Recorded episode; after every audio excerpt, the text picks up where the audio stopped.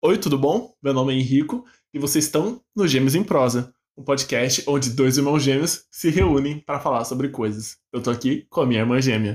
Oi, pessoal, Julia aqui.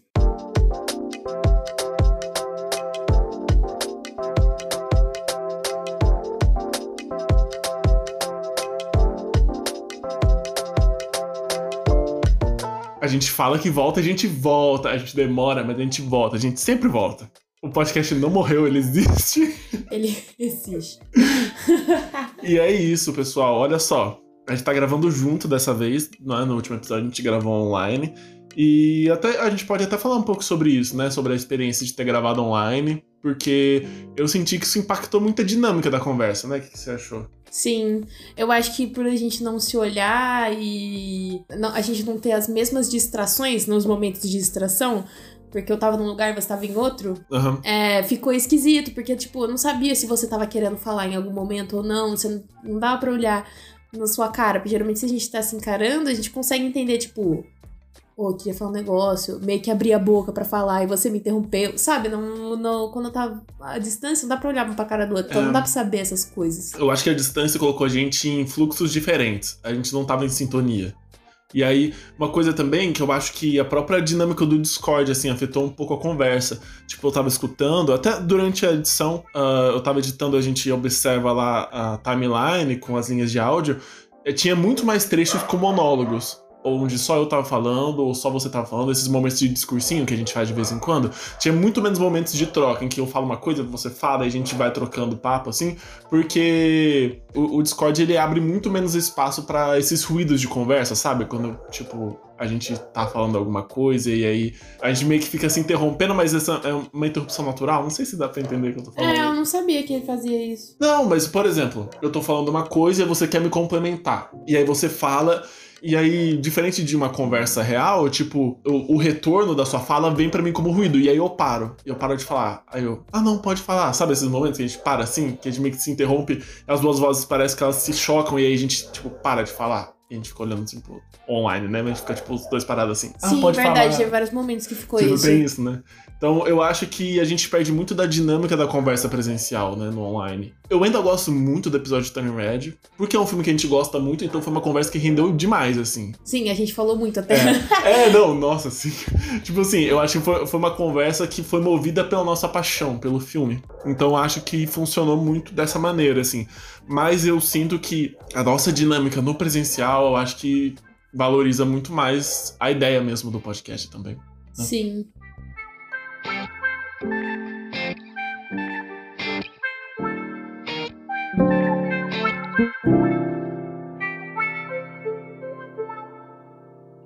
Então, gente, uma coisa interessante que aconteceu.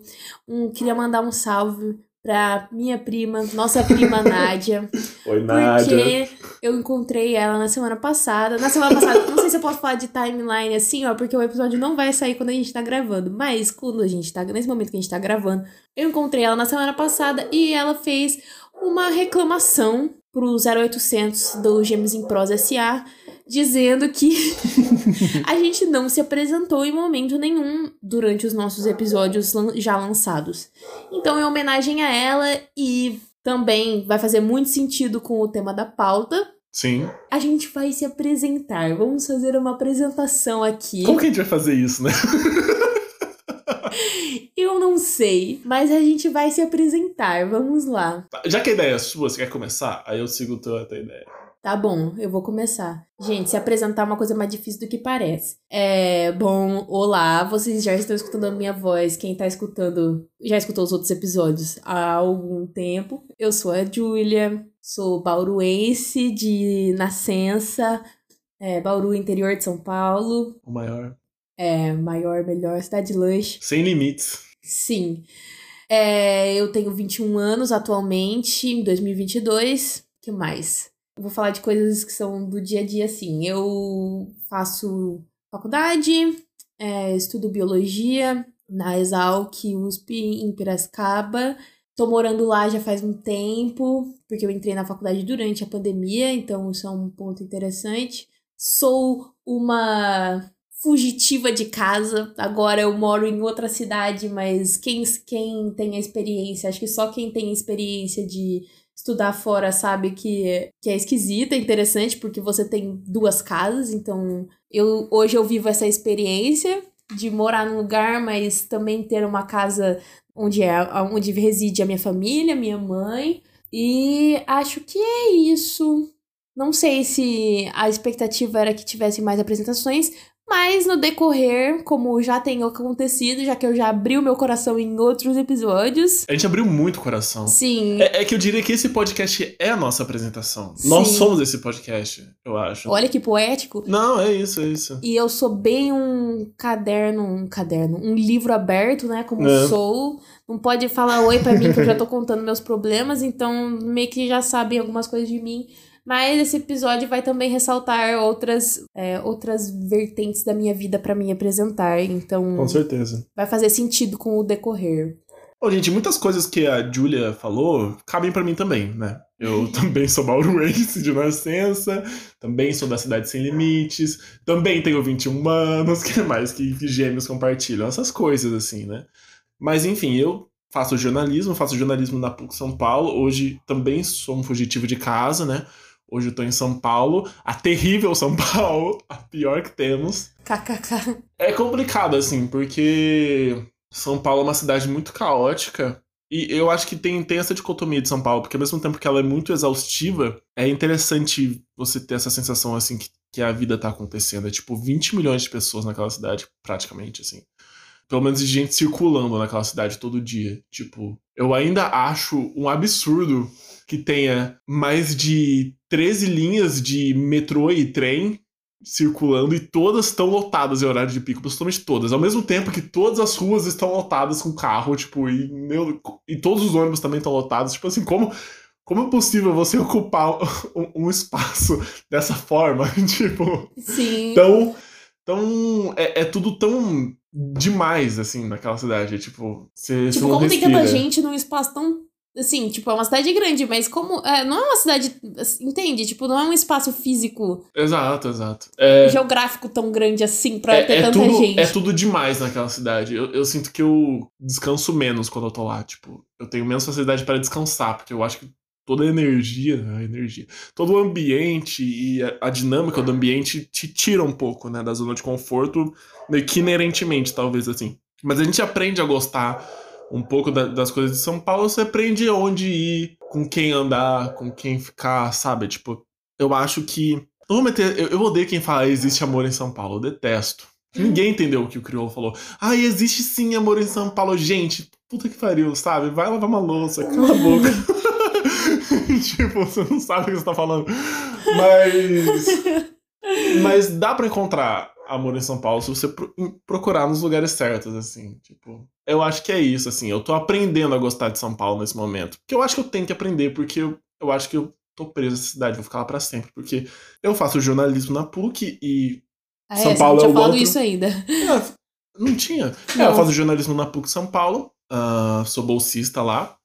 E, enfim, São Paulo é o antro da comunicação, então meio que eu acho que para seguir carreira, eu vou ter que estar tá lá mesmo. Talvez eu encontre espaço e, e um lugar para florescer em outro ambiente, mas até onde eu sei, São Paulo é onde eu vou estar tá mesmo. Não tem muito o que fazer. Enfim, eu tenho muitos e muitos interesses e jornalismo me abre leques para muita coisa, eu aprendo muita coisa todo dia. Eu estagio também, então minha rotina é muito corrida e muito cansativa, principalmente quando eu estou lá. É, a gente uhum. não falou exatamente o que fazia, né? Você faz estágio. Faço estágio, mas eu tenho muito interesse em me especializar em jornalismo cultural, porque além do estágio eu também contribuo para outros projetos por fora, tudo mais, e jornalismo cultural é um dos meus maiores interesses. E assim, eu acho que esse podcast é a representação, é a grande representação disso, né? Porque, enfim, é basicamente é sobre cultura que a gente tá falando, né? Sobre Uhum. arte que a gente tá falando. Esse é, todo. é o tema central do que das nossas conversas, no fim das contas, aqui. Eu acho que esse é o grande tema do podcast, né? No fim das contas. Mesmo que a gente nunca tenha estabelecido nenhuma temática específica. No fim das contas, tudo fecha em arte, em cultura, mesmo que seja cultura pop, porque a gente é muito farofa, mas é isso, assim. É cultura. É cultura, sim, é cultura. Ah, só pra dar um contexto também, eu hoje faço biologia, né? E hoje eu trabalho na área de educação ambiental, trabalho com pesquisa, né? Trabalho com pesquisa e extensão. Tô terminando minha, meu projeto, espero logo mais ter meu artigo publicado. Vamos que vamos. Mais de um, inclusive, que eu acho que eu vou conseguir tirar. Trabalho com educação ambiental, agroecologia e tecnologias sociais, abordagem dessas temáticas dentro da educação ambiental. E é isso, fora isso, também trabalho com outros projetos de extensão, sempre na área ambiental. E educação ambiental que tá muito relacionada à comunicação também, né? Divulgação Sim. científica. Eu acho que você tem um pouco de comunicação, né, Julia? Ah, um pouco? Um pouco, talvez, um pouquinho, né? Um pouco, meu Um Deus. É, é, a, gente, a gente tem essa coisa que a gente é muito diferente, no sentido que a gente segue caminhos diferentes, mas meio que a gente é muito parecido em questão de interesses, né? E a comunicação eu acho que é, que é algo que, que a gente compartilha hum, de forma muito forte, assim, eu acho muito legal. Sim, por isso estamos aqui. É isso aí. Então, os gêmeos apresentados, Henrico, Júlia, os gêmeos. Na verdade, era exatamente sobre isso que eu queria falar, sobre essa pauta, né? Quem teve a ideia inicial dessa pauta fui eu. E ela veio pra mim, na verdade, enquanto eu editava o, o episódio de Red. Inclusive, gente, vocês estão escutando a gente até aqui, né? Se vocês não escutaram os episódios anteriores, a gente tem dois episódios publicados. A gente tem um episódio falando sobre as nossas, nossas coisas favoritas de 2021, coisas que a gente assistiu, acompanhou em 2021 que marcaram a gente naquele ano. E no nosso segundo episódio a gente fala de Turning Red, né? Ou Red Crescer uma Fera, o primeiro longa da Pixar que a Pixar lançou em 2022, que é até agora o nosso filme favorito do ano, né? É o seu ainda? Acho que sim. É o meu também. Tô vendo tantos filmes assim também, né? Mas, enquanto eu editava o episódio, eu tive, comecei a ter uma mini crise existencial, né? Porque acho que agora deu uma acalmada, assim, mas recentemente começou a rolar uma onda, assim, de gente fazendo podcasts e novos podcasts e muitas vezes com conteúdo superficial, com conteúdo medíocre, se não, tipo, conteúdo de mau gosto e realmente, assim, contraproducente, sabe? E aí, isso, enquanto eu editava o nosso podcast, nosso último episódio, eu comecei a ter essa crise existencial de por que, que a gente tá fazendo isso? Por que, que a gente tá gravando nossas conversas? O que, que isso tem de relevante pra gente mostrar pro mundo? A gente tá contribuindo pro problema, talvez? O que, que a gente tá entregando de especial, saca? Tipo, eu tive essa, essa, essa crise. Mas eu tô trazendo isso porque eu encontrei resposta dessa crise também. E é por isso que existe essa pauta. Que eu me toquei enquanto a gente escutava, principalmente naquele trecho, que foi que é o meu trecho favorito do episódio anterior, e enquanto eu editava eu fiquei muito emocionado, que é o trecho lá que a Julia se abre sobre a questão da Meilin Lee com a relação da mãe dela e como ela se relacionou com isso, na relação dela com a nossa mãe e tudo mais. E aí eu me toquei, rolou uma epifania, assim, que o que, que a gente tem pra entregar? É a gente. No fim das Nós contas, mesmos. nós mesmos, sim. Tanta gente, tantos podcasts de cinema, de cultura pop, falando sobre Turning Red, falando sobre filmes da Pixar, falando sobre lançamentos da cultura pop. Onde a gente se diferencia de, de toda essa onda, de todo esse volume de programas que estão falando sobre o mesmo assunto? É nós mesmos porque a gente está aqui e a gente está entregando nossa individualidade e nosso peso, nossa bagagem emocional para os temas que a gente está falando. A gente está entregando a nós mesmos aqui. A gente está se entregando. A gente tá pra se esse programa. apresentando, né? Exatamente. Por isso que eu disse lá atrás que esse podcast é a nossa apresentação. E eu falo isso de verdade. Eu acho que é literalmente isso, saca? Acho que o que a gente tem de especial e o que me move hoje, o que me motiva a continuar gravando episódios e a continuar investindo nesse projetinho aqui, é exatamente esse ímpeto por se jogar pro mundo e se mostrar pro mundo e, e se vulnerabilizar mesmo, assim, de de se expor emocionalmente. E eu acho que nossas emoções são importantes, né? E eu acho que o que a gente tem pra dizer é importante. Sim. Sobre isso, no caso, né? E aí veio a ideia da pauta, né? Por que a gente não mergulha direto nisso? A gente fala diretamente sobre coisas que impactam a gente emocionalmente sobre coisas que transformaram a gente, que viraram a gente do avesso, que afetaram o nosso emocional e a gente, através do nosso emocional, a gente interpretou essas coisas e aí, enfim, rolou essa troca e a gente saiu de lá transformado. Eu acho que isso acontece com muita frequência, mas tem eventos e momentos e, enfim, obras, seja filmes, músicas, álbuns, qualquer coisa assim que a gente tem contato, livros, enfim, que a gente entra em contato. Pois é, Júlia, você fez essa cara, é que vocês não estão vendo, mas você fez essa cara, eu fiquei pensando, será que a Júlia vai pôr um livro? Você pôs um livro? Não pus um livro. Olha só. Júlia é muito leitora, gente, isso é uma curiosidade. Eu poderia pôr um livro também, mas no fim não me veio nada. Enfim, e que a gente, eu acho que a gente leva um pouquinho daquilo pra nossa vida, tipo, no sentido de que, enfim, alguma coisa de lá vai caminhar com a gente a partir daquele momento, saca? Eu acho que a gente tem essas experiências transformadoras de vez em quando. Isso pode acontecer no sentido de epifania mesmo, de você assistir uma coisa e fica tipo, oh, meu Deus do céu. Ou algo que te acompanhou a vida inteira e que, de tanto te acompanhar e de tanto você conviver com aquilo, você meio que se converge àquela coisa, saca? Então acho que tem um pouco dos dois. O que você acha? Eu acho que sim, acho que é, é isso mesmo que você falou, mas tem uma coisa a acrescentar. Acho que a gente vai ter que fazer uma parte 2 desse, desse podcast. Porque, assim, para vocês entenderem, quando o Henrico me surgiu com essa ideia, inclusive eu não vou ser muito longa pra gente, porque já, ele já apresentou muito bem, né, o, o que a gente vai fazer. Eu não soube muito. Tipo, eu decidi, eu juro, eu decidi o que eu ia trazer aqui há 15 minutos atrás. Eu não sabia o que colocar, sabe? Eu não sabia se tinha que ser alguma coisa que me transformou, que mudou a forma de eu ver o mundo, sabe? Não, não, não sabia o que dizer. E eu acho que isso aqui vai ser uma experiência, vai ser um experimento, uma pesquisa. Então, a partir, eu acho que depois desse da gravação desse episódio, talvez a gente precise de uma a gente Precise não. Talvez a gente possa fazer uma parte 2. Exatamente. Porque eu acho que o entendimento do que te atravessa, transforma, seja um pouco maior. Porque só de escutar ele falando agora, eu já pensei, nossa, existem várias obras que realmente fizeram isso comigo. E é o que ele falou, tipo, eu leio pra caramba, gosto muito de ler. Mas eu não consegui pensar. Mas eu. Num, num livro que, se a gente for pensar assim, uma coisa muito catastrófica. Não é catastrófica, né? É uma coisa muito transformadora, assim, impactante, tipo, no sentido de, nossa, mudou a minha visão de mundo. Sei lá, eu acho que são poucas, porque é isso, acho que as coisas vão nos atravessando nos momentos que a gente tá passando. E aí, enquanto ele tava falando, eu pensei, nossa, existem obras que não necessariamente mudaram minha forma de ver o mundo, mas que foram impactantes, me atravessaram por um bom tempo. Inclusive obras literárias, que eu poderia trazer e eu não pensei. Mas enfim, pessoal. Voltando. É isso, assim. É, é porque eu fui muito enigmático com a Julia. Eu tava guardando isso para falar há muito tempo, mas eu queria que você escutasse nesse momento, com a gente gravando. Mas agora que você já sabe, porque eu acabei de falar, uh, enfim, a gente pode fazer isso em outro, outros momentos, sabe? Tipo, a gente pode gravar uma parte 2, se vocês gostarem também, sabe? Não tem problema.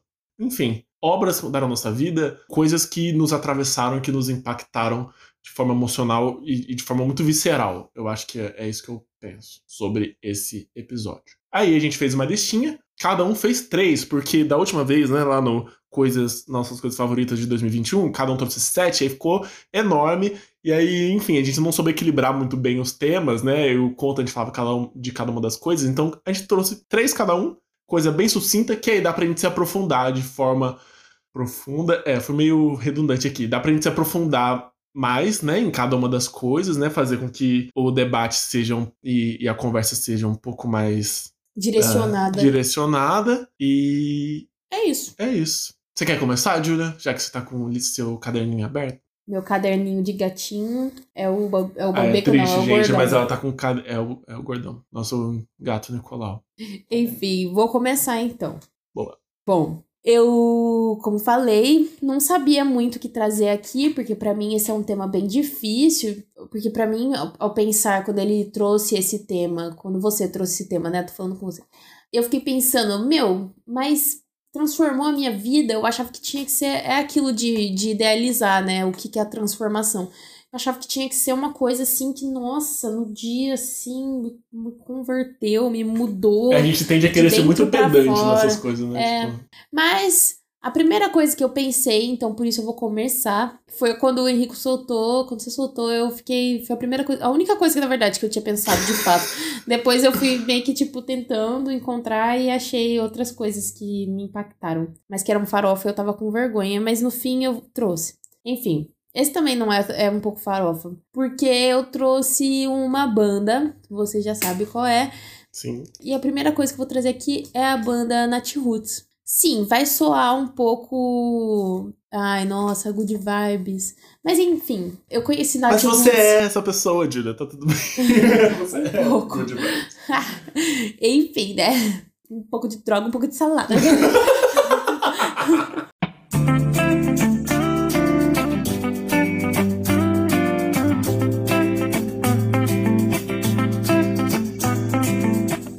Eu conheci Nath Foods em 2017 e foi nessa época que eu tava sentindo que eu queria tirar coisas da minha cabeça e colocar no papel. Porque eu sempre tive essa brisa de. Eu queria muito, desde criança, ser essa pessoa que era escritora, que tinha muita criatividade.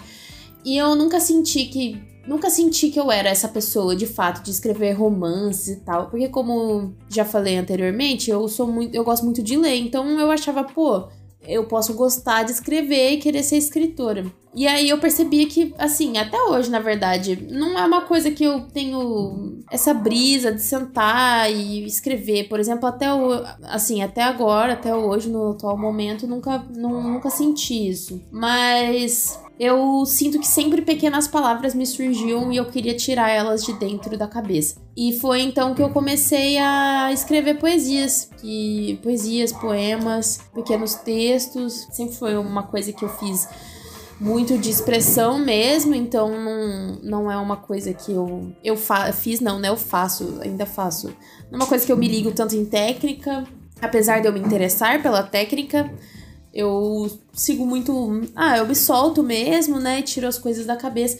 E Nath Roots foi uma inspiração para mim, porque é, a partir das músicas, da letra das músicas que eu escutei, eu comecei a me libertar. Eu sinto que eu comecei a me encontrar. Eu, eu meditei muito nas músicas, sabe? É, que a gente acha que meditação necessariamente é aquela coisa de você ficar uhum. um, fazendo essa, esse silêncio, né? E meditação é tudo que você coloca muita atenção, uma atenção fixa e profunda, né? E então, eu meditei muito nas letras das músicas. E acho que foi nesse momento, assim, inclusive, que eu tava começando a ter um pouco mais de consciência de classe, talvez? Um pouco, uma consciência de classe um pouco mais aprofundada, menos. Acho que é isso. Quando você se foi, chorei, chorei,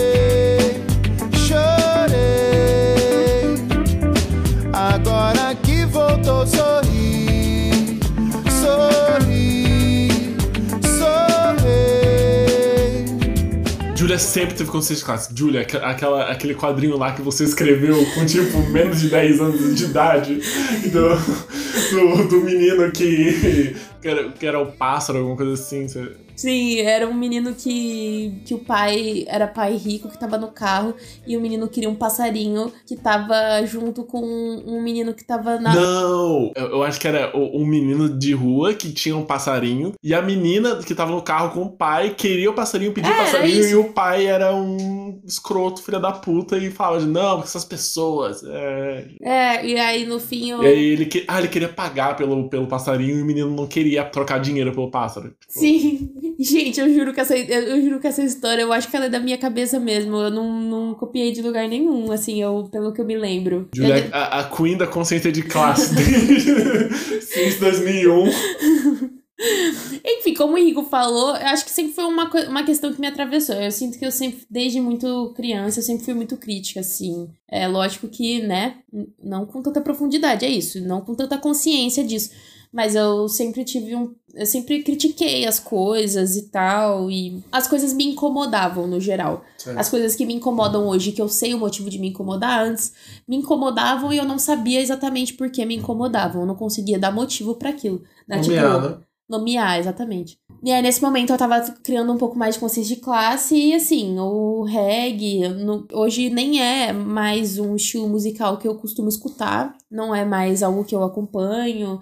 Eu ainda gosto, mas não, não, não faz parte mais do meu dia a dia. Não é mais o estilo musical que eu mais gosto. E então eu não tenho tanta experiência com reggae, não sei se é o que pode ser dito, mas é, de entender e de ter feito muitas pesquisas e tal. Então, o que eu vou falar é mais os meus sentimentos mesmo. Porque o reggae, pra, pra mim, e aquilo que as letras me representaram, é muita resistência, é trazer justamente essa coisa da. É uma música levinha que, teoricamente, que ela vai te fazer bem, com uma melodia que te faz bem, que te deixa feliz normalmente. Você não vai escutar uma música de reggae e ficar, tipo, triste, melancólico, assim. É uma música que, no geral, vai sempre te fazer feliz e trazendo umas mensagens, assim, profundas e de muita crítica, assim. Não é uma, não é uma música alienada, né? É, não é uma música, ai, good vibes. É tipo, trazendo os problemas. Tipo, por exemplo, tem muitas letras que trazem as próprias vivências dos artistas, do, é, justamente das pessoas que compõem o Nat Roots, de terem crescido em situação um pouco mais vulnerável e hoje terem conseguido, hoje terem outro padrão de vida. Então, isso traz muito. Eu ia trazer um exemplo, no fim não trouxe.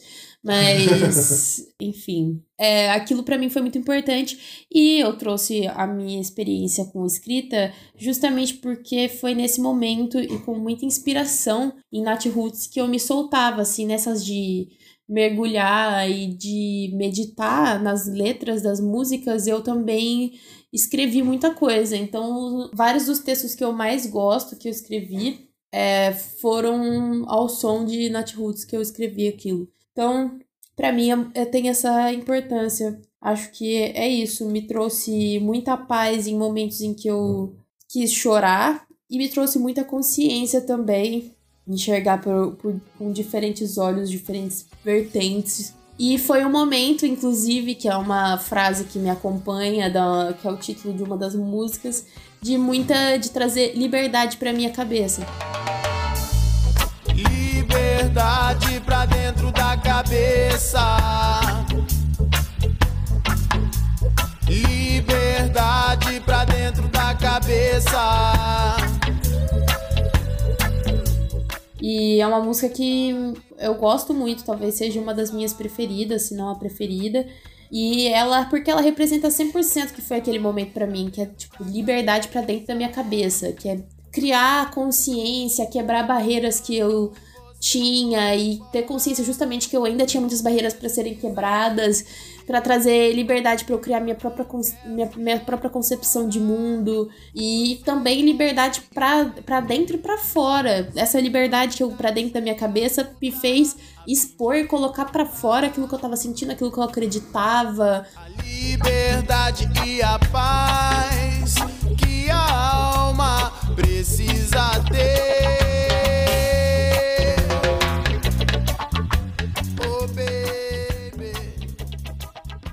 E acho que é isso. Esse, meu, esse, esse foi o meu primeiro escolhido, meu primeiro, coloca, primeiro colocado.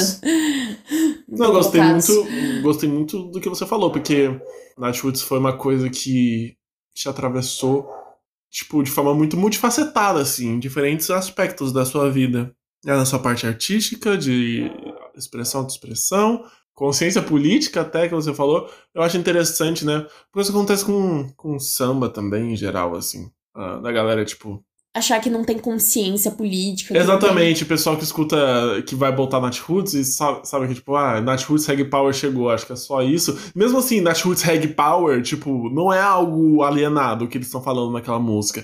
Mas a pessoa que tá escutando, ela não absorve aquilo de, dessa forma, saca? E aí, tipo, acha que, ah, good vibes, saca? Sendo que tem uma mensagem ali muito mais profunda, né? Tem muito mais coisa que impacta e atravessa aquela música. E aí eu acho legal também porque ver você escutando Nat Roots, eu não sou uma pessoa que escutou e que escuta Nat Roots dessa forma, ver você escutando Nat Roots também me, me trouxe essa noção, eu acho. Eu lembro quando eu fui, tipo, realmente parar para escutar uma letra de uma música deles, eu fiquei, caralho, olha o que eles estão falando. Tipo, eu nunca tinha prestado atenção, porque era, uma, era um período também que eu não prestava atenção nas músicas. E eu lembro com muita clareza disso. E, gente. Mas isso é muito potente, né? Tipo, para pra escutar qualquer samba de roda, entendeu? E essas coisas são inerentemente políticas, essas coisas são, são inerentemente cultura marginal, são inerentemente contra a cultura, ainda que seja cultura popular, e estão fazendo resistência independente do que de quem está escutando ou não e do que a pessoa está interpretando ou não.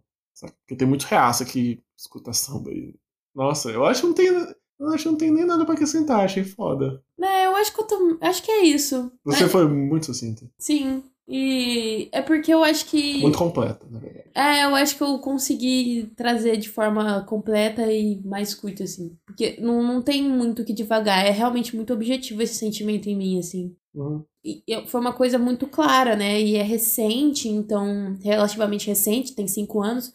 Então também é algo que tem, tá na minha memória ainda, não é algo que eu tive que buscar tão profundamente, assim, tá bem aqui. E engraçado, né? Vou, pra finalizar essa, essa parte, pro Henrico falar, puxar a fala dele, eu nem escuto Nat mais, viu, gente? Não, eu não escuto mais, eu não lembro qual foi a última vez que eu coloquei uma música. Vez ou outra eu quero me lembrar de alguma coisa, ou de uma, de uma letra, ou quero escutar alguma coisa específica, e aí eu coloco uma música ou outra.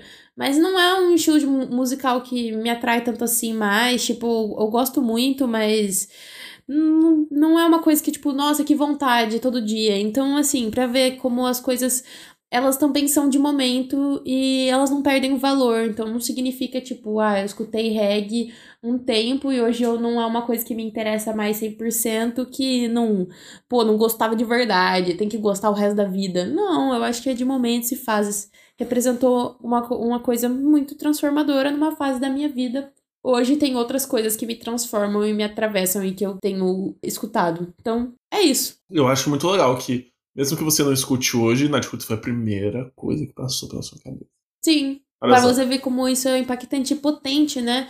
E Eu espero, assim, de verdade, que, que eles mesmo, acredito que eles, ah, os membros da banda, entendam o quanto eles são potentes, porque ele- eles são muito potentes, assim, a, a arte deles é muito potente de, des, dessa forma, assim. Acho que muitos artistas são, têm uma potência gigantesca e, às vezes, a gente mesmo não, não consegue, não, não percebe de primeira, assim, sabe?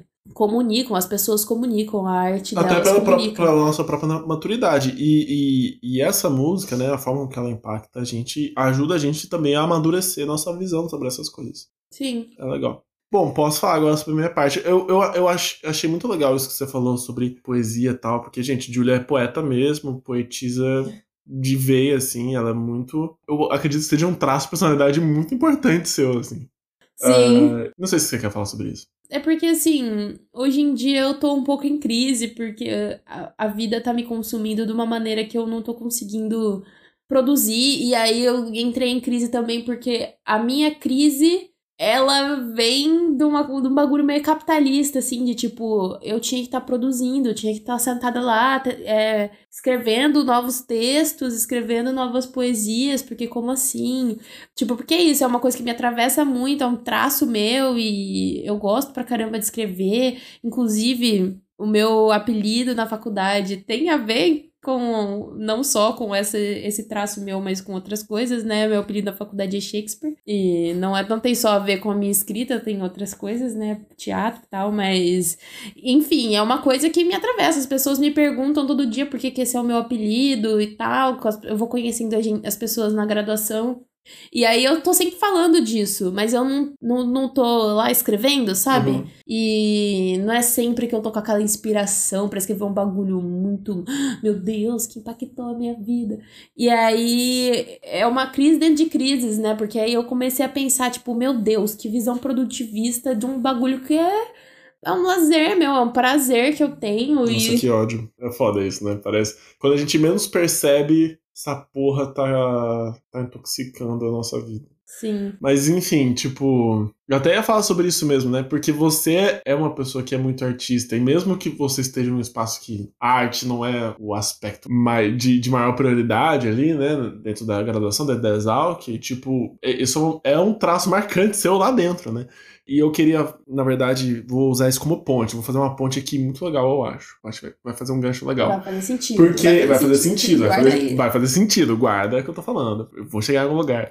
Essa questão porque eu e você nós somos muito artistas, mas a gente se expressa de formas muito diferentes, porque teve uma época que eu tentei começar a escrever poesia também, mas eu, eu não me enxergava escrevendo poesia e eu, eu não sentia na, na poesia que eu tava, tipo, realmente entregando a mim, de alguma forma. Sabe, eu, eu me sentia um pouco culpado de. Exatamente por essa questão produtivista, sabe? Como assim eu me considero uma pessoa que é interessada em arte, que é artista e que não faz essas coisas, sabe? Tipo, até pelo meu próprio caminho no jornalismo, assim. E também pensando até sobre a dinâmica das nossas conversas aqui. Porque eu acho que você se abre para aspectos e detalhes da vida, assim, com muito mais facilidade do que eu. Eu me atento muito mais a questões técnicas, a um crivo técnico sobre os assuntos que a gente tá falando. Tipo, de questões técnicas da música, do filme, tipo, essas coisas de fotografia, de produção, sabe? Essas coisas, sabe? É, é uma coisa que eu me aprofundo muito mais e isso às vezes acaba apagando um pouco do da minha relação emocional com aquilo, saca? Mas isso também faz parte da minha relação emocional. Eu ainda vou chegar nisso também. Sim. E aí eu me senti um pouco culpado de nossa, eu sou, eu sou muito frio com essas coisas, né? Eu, eu me sentia um pouco assim, me sinto um pouco assim, na verdade, né? Uma coisa assim que eu tô superando ainda, né? Que eu acho que eu tô superando ainda. Eu, eu, eu acredito também que até minha questão de expressão artística, ela não vem de forma verbal.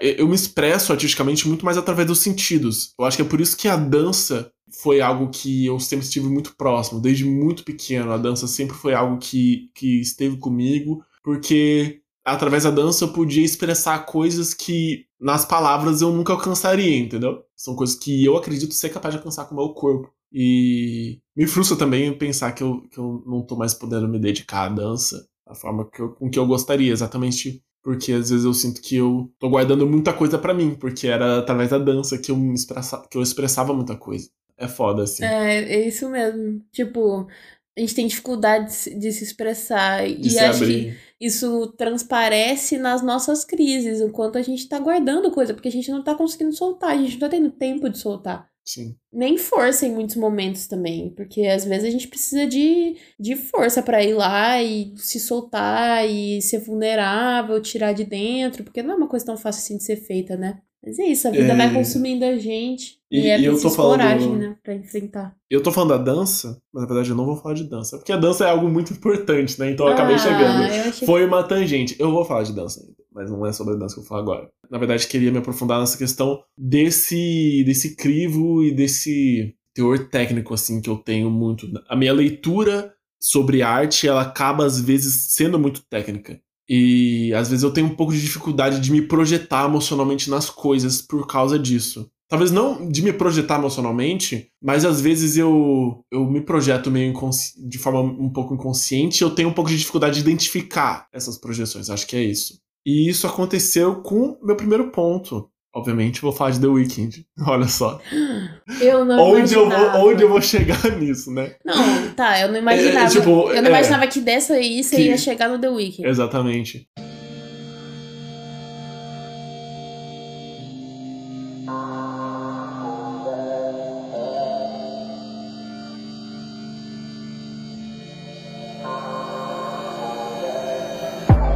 O The Weeknd é provavelmente o artista que eu mais escutei na minha vida. Desde que eu conheci ele, lá por volta de 2014, 2015, né? Eu era bem pequeno. Eu era bem pequeno, né? Eu era adolescente. E desde então eu escuto muito ele. E ele é um artista que me acompanhou a vida inteira até hoje. Eu escuto muito ele até hoje. E toda vez que eu falava que eu escutava muito The Weeknd, que, que eu era muito próximo da, da obra e da arte dele, e eu falava pras pessoas, não, eu escuto muito The Weeknd, eu tinha muita dificuldade de explicar por quê. Você já percebeu isso? Tipo assim, por que The Weeknd, a música do Abel é algo que, tipo, que conversa tanto comigo, que eu tô tanto em sintonia, e É. que, tá, que, tá, que eu tô sempre caminhando com ela. Eu não sabia dizer, e eu talvez não sei dizer, mas eu vou tentar racionalizar isso hoje. Por que, que eu escuto tanto esse cara? tipo assim, pelo amor de Deus. Hoje nem tanto, mas ah, por um tempo foi de uma forma até meio obsessiva. Tipo, épocas que eu só escutava ele, basicamente. Eu tento voltar atrás assim, porque a música do The Weeknd é essencialmente muito sombria. É uma música muito melancólica. Ele tá falando sobre muitas dores, ele tá falando sobre muitas cicatrizes, né? É uma música que vai atravessar, vai, fama, sexo, festas, uh, relacionamentos. Que são coisas que, quando eu comecei a escutar, não eram coisas que eu convivia. Eu era um nerd, ficava trancado em casa. Eu era um moleque, eu não transava. Eu era. tipo assim. eu era pobre, eu não tinha dinheiro. Tipo, por que que um cara que tá cantando sobre sexo, sobre fama, sobre festas, sobre dinheiro, sobre mulheres. Por que, que essa música ressoava tanto comigo? E eu acho, olhando para trás e tentando interpretar isso hoje, como eu falei, a música do Weeknd é uma música muito sombria. E é uma música que, apesar de ser verbal, é claro, ele tá cantando alguma coisa, eu ressoo muito com, com a obra dele, porque é uma obra também que as músicas dele, principalmente lá atrás, né, no começo, e hoje também, né, mas de outra maneira, são músicas que são, que são muito calcadas e são muito baseadas, né, são muito ancoradas, essa palavra que eu queria, são muito ancoradas no aspecto instrumental e musical da música mesmo. De como o instrumental dialoga com a voz e como tudo isso sonoramente cria emoções e como isso vai te impactar. Quando eu escutava a música do The Weeknd, eu não sabia inglês. Eu nem sabia o que ele estava falando. Então, eu, o que ressoava em mim era a música era a sonoridade, era a musicalidade, eram os instrumentos, eram os samples, mesmo que eu não soubesse nomear isso na época. Era a voz dele, era aquele aspecto meio visceral do timbre dele, sabe? Tipo, músicas que ele tá quase gritando, assim, de agonia.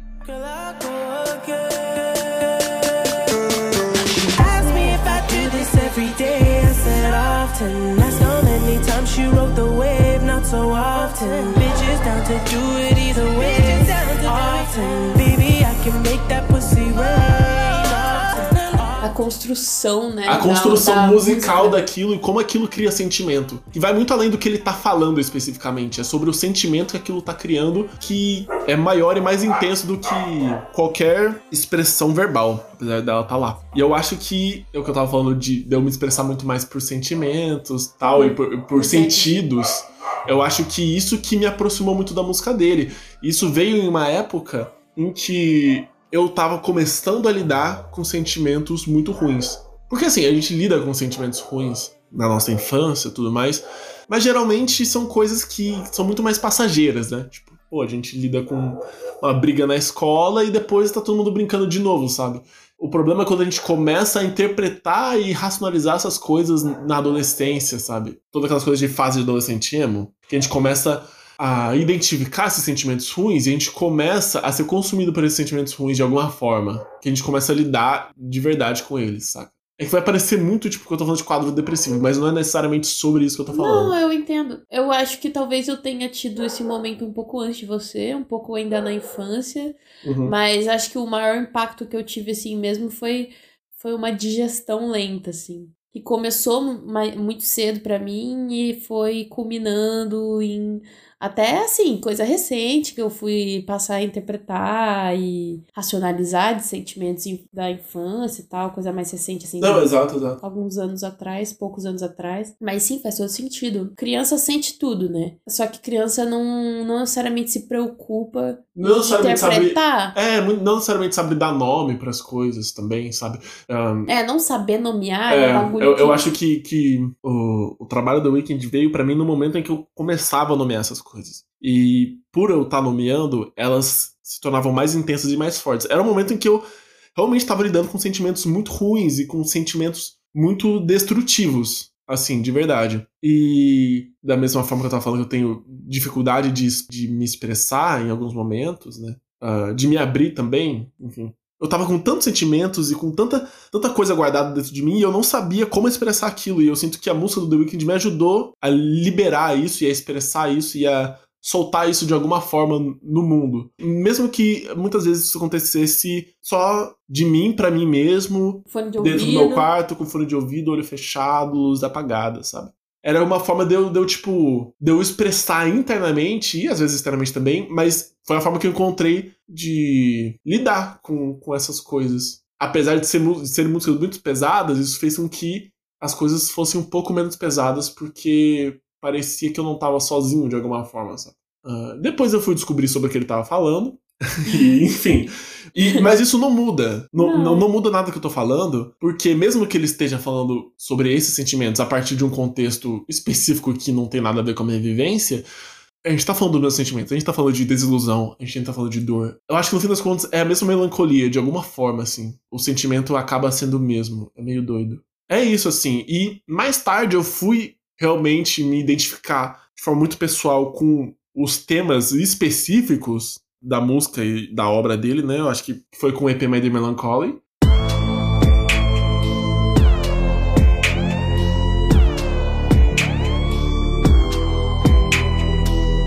É o álbum mais impactante, é o EP, é, é o trabalho mais impactante do The Weeknd para mim. E, esse EP me veio em um momento em que eu tava lidando com muitos questionamentos e muitas, muitos atritos e muitas. Eu, tava. Era um momento que eu estava desatando laços. E isso machuca muito, né? E esse é um, um álbum que fala sobre desatar laços. My Dear Melancholy, na verdade, no, no começo eu ia falar só sobre, sobre esse EP, mas enfim, achei mais importante uh, abordar tudo. Porque, na verdade, esse EP para mim, ele é o melhor trabalho do The Weeknd. É, é, o meu trabalho favorito dele. E eu lembro especialmente, assim, de um momento em que eu tava conversando com um amigo meu. A gente tava vendo as notas do The Weeknd Metacritic. E aí eu vi que no as notas do EP eram muito baixas, assim, a média, né, de notas. Era muito baixa, tipo 6 ponto alguma coisa. E aí eu fiquei, meu, olha que absurdo, tipo, esse é um trabalho tão bom, esse é um trabalho tão fechado, esse é um trabalho tão, tão sucinto e tão, tão bem feito, saca? Tipo, são seis músicas, mas todas as músicas dialogam entre si. Não é uma narrativa linear, mas todas as músicas elas se conversam e você sente que você tá que você tá dentro da cabeça do The Weeknd, sabe? É tipo, é uma viagem imersiva mesmo, é muito doido. Eu tava, meu, é um trabalho muito bem feito, tal, que não merece ter nota tão baixa, tal. E aí, esse, esse amigo ele veio me questionar. Ele falou: Meu, mas talvez esse, esse trabalho não seja tão bom mesmo, saca? Talvez você só acha ele tão bom porque você se relaciona emocionalmente com ele. Talvez em questão técnica ele não seja tão impactante assim. E aí, na, naquela época eu não soube responder, eu fiquei meio, meio tipo bambo e deixei por isso. Mas hoje eu olho para trás e eu falo, tipo, foda-se. Ele é o seu trabalho favorito, para você é o melhor trabalho dele porque você se relaciona emocionalmente com ele? Sim! Porque música é feita de emoção. Música é emoção a gente usa a técnica para moldar isso, mas no fim das contas é tudo sobre impacto emocional. E esse trabalho me impactou de alguma forma, exatamente porque esse trabalho era importante pro The Weeknd, pro momento que ele tava fazendo isso. Porque é, é muito doido você escutar esse EP e ver que ele tá muito machucado, e toda essa dor, todos esses machucados, eles transbordam na música. E você sente que, é, principalmente quando você, tipo, conhece o trabalho dele. Eu acho que ele nunca foi tão sincero em nenhuma, em nenhuma música antes. Tem até um negócio, na época que esse EP saiu, que o The Weeknd falava que antes do EP sair, ele estava trabalhando em um álbum com músicas diurnas, que ele falava, né? Que era, que era músicas alto astral, músicas para cima. E aí ele rolou o término lá dele com a Selena Gomes tal, ele passou por um momento de crise, de depressão, e aí ele jogou todas as músicas fora e fez esse EP em um mês. Então, ele é um EP que nasce de uma reação. Foi a reação imediata dele daquele sentimento. Então, ele tá expondo tudo aquilo da forma mais sincera possível. Sem pensar, né? É, sem pensar. Tipo, ele não tá racionalizando nada. É só uma expressão emocional e, e mais literalmente emocional possível. If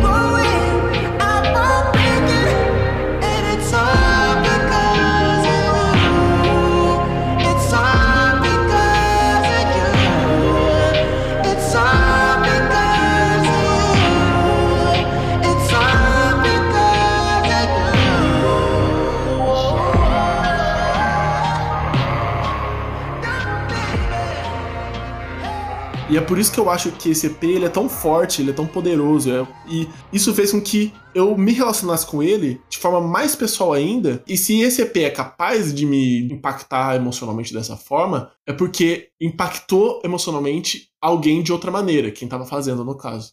Sim, mas veja que faz sentido o que esse amigo seu falou, porque. Você sabe que é. Claro que eu sei. Mas faz sentido o que ele disse para você, porque é isso, talvez tecnicamente não, não, não seja tudo isso. E eu nem acho que seja mesmo. Tipo, e... até em questão, tipo, musical, ele tá retomando algo que ele fez antes, não é nada inovador. É, e é importante identificar que, pô, tá, é isso mesmo, é isso que ele falou mesmo, tá certo. Você, talvez não seja tudo isso, mas você se relaciona com ele desse jeito, então para você é tudo. Como alguém pode dar uma nota tão baixa, sabe? Que para você é tipo 10 de 10. Exatamente. E, e, eu tô falando isso também enquanto uma pessoa que escreve crítica e faz crítica. Se eu fosse fazer uma crítica desse EP hoje, eu, eu não ia, não, vou ter que me desligar aqui emocionalmente do, do, do EP. Vou, vou analisar ele tecnicamente para poder escrever de forma 100% imparcial. Não, até porque crítica, no fim das contas, é sobre uma pessoa dando uma a sua perspectiva sobre algo. Sim. Então, se eu vou escrever sobre EP, obviamente vou falar da minha, da minha perspectiva emocional sobre ele. Sim, né? é impossível não fazer É isso. impossível não fazer isso. Então, é- até sobre o próprio, meu, meu próprio trabalho com a crítica, assim, de entender, se tentar se esforçar muito pra separar o emocional do racional na hora de analisar as coisas, sendo que no fim, crítica também é sobre emoção. Então, falei muito de The Weeknd, porque ele, enfim, esteve presente na minha vida de diversas maneiras. Eu, eu, eu acho importante eu, eu ter feito isso, porque por muito tempo eu não sabia explicar porque eu gostava tanto dele. E faz Eu acho- sentido, né? É, e ter feito isso agora, né, ter racionalizado isso de alguma maneira, não acho que essa minha explicação, não acho que ela abarca 100% plenamente tudo que a música dele significa pra mim, mas foi um pouco libertador finalmente entender sobre o que se trata, Sim, sabe? soltar as Me- coisas pra fora também é uma Exatamente. forma de pesquisar você mesmo, né? Sim. Por isso que é tão importante fazer terapia. Porque Faça é nesse- terapia, é sempre bom. Porque é nesses momentos de, de se soltar, de falar, é que a gente consegue. É isso mesmo, pesquisar nós mesmos a fundo e, tem- e entender o que, que aquilo significa. Eu acho muito bonito quando se tem relação com um artista em si, porque, assim, eu não. Nem eu, acho que nem você também, a gente nunca foi tiete de coisa nenhuma. Uhum. E nunca gostei dessa coisa de, ai, pendura pôster, e ai, nossa, vou morrer por fulano, por ciclano. Nunca foi assim, nem criança. Mas existem artistas com que pode-se dizer que é o mais próximo, é a forma com que a gente se relaciona chamando de, tipo, tiete, porque são artistas que, pô, te atravessam de uma forma assim que você sente que, tipo, meu, se você conhece essa pessoa, você não acha que aquela pessoa é um deus, né? Um deus grego, sei lá. Mas a sua emoção seria tanta que talvez você até conseguisse conversar com ele, sabe? Mas eu acho que você ia te emocionar, porque, caralho, você tá. Tipo, o artista te acompanha, cara. Ele, ele praticamente foi seu amigo em vários momentos, assim. Sim. Ele foi uma coisa que você, como você olhou de certa forma, escutou, pôs seu sentido pra se conectar, sabe? Então, acho que isso é uma coisa bonita sua com o The Weeknd, porque é realmente muito perceptível, assim, que ele tá na forma com que você entende também o, o que você vai se expressar realmente. Outra coisa também é que ele veio pra mim num período em que eu estava começando a moldar meu conhecimento e meu gosto musical, assim. Porque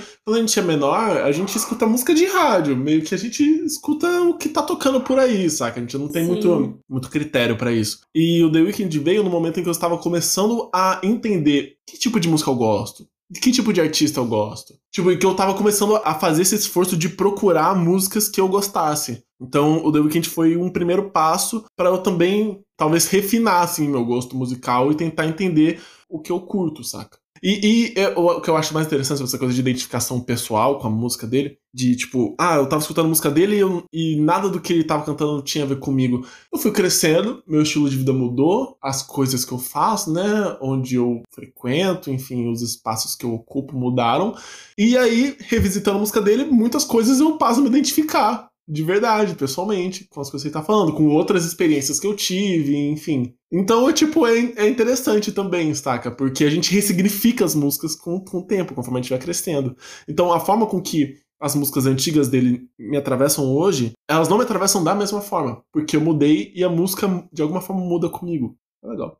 Sim. É isso. Terminamos a pauta do Weekend, vamos para a próxima, Julia. Bom, a primeira coisa que eu trouxe, eu, ela tava muito clara na minha mente. Agora, a segunda coisa, talvez seja um pouco mais difícil de explicar, mas eu vou tentar. Eu trouxe uma série dessa vez. Eu gosto muito de assistir série também. E eu trouxe a, talvez a minha série favorita, que é Jane the Virgin. Look at the flower in your hand, Jane. Notice how perfect it is. Now, Mija, crumple it up. Really, Mom? Shh. But this is so lame. Mommy! Shh! Crumple up the flower, Jane. Good. Try to make it look new again. I can't. That's right. You can never go back. And that's what happens when you lose your virginity. You can never go back. Never forget that, Jane. Eu assisti Jane the Virgin a primeira vez em 2017, talvez. E eu já assisti umas quatro vezes a série de cabo a rabo, assim. Eu tô triste, eu coloco. Eu tô, eu tô Gente, feliz, eu muito coloco. mesmo. Sim. E não é tipo uma sitcom que os episódios têm 20 minutos e são episódios desconexos. É tipo, você precisa ter assistido o episódio anterior pra entender o outro e os episódios têm uns 40 minutos e eu assisto mesmo assim e já assisti diversas vezes. É uma série que fala muito de. Eu não vou ficar trazendo sinopse da série, né? Mas é, ela fala muito de relacionamento o tempo todo. Relacionamento familiar, principalmente. Os diferentes formatos de família, ele fala também. Fala dessa coisa de você se esforçar muito pra não viver uma situação e no final ela acaba acontecendo com você, porque é basicamente o que acontece com a Jane, né? A Jane é filha de uma mãe que foi teve ela na adolescência, né? E ela não tinha pai, vivia a vida. A série gira em torno dela, da mãe dela e da avó. É uma família de venezuelanas, né? A avó é venezuelana, elas são descendentes. Sim. Então, e a avó é migrante, então tem várias, assim, traz. É uma série que traz aspectos políticos muito importantes, muito interessantes, de uma forma cômica, né? Deixa. É uma série meio dramédia. É mais comédia do que drama, mas tem aspectos de drama muito interessantes. E ela fala de relacionamento o tempo todo. Que seja da própria Jane com ela mesma e com a forma com que ela enxerga a vida, ou dela com a família, assim, é o tempo todo falando de relacionamento. E todas as séries que falam sobre isso, no geral, elas me impactam muito. Tanto é que This Is Us é uma, é uma das séries que eu mais gosto. Fiz todo mundo indicar assistir. Mentira, eu não fiz, eu indiquei, mas eu não sou a pessoa que fica lá falar, ah, assiste. Enfim, todo mundo acabou assistindo. Mas todo mundo assistiu. É, todo Isso mundo. significa alguma coisa. Assistam This Is Us. Sim, mas eu acompanho a série, assim, desde que acho que só tinham duas temporadas quando eu comecei a assistir. E, enfim, mas voltando a Jane the Virgin, é, assim como a This Is Us, né? Ela trabalha essa coisa da- do relacionamento de uma forma muito diferente, né? This Is Us é bem intenso, tipo, literalmente o tempo todo tá falando de relacionamento.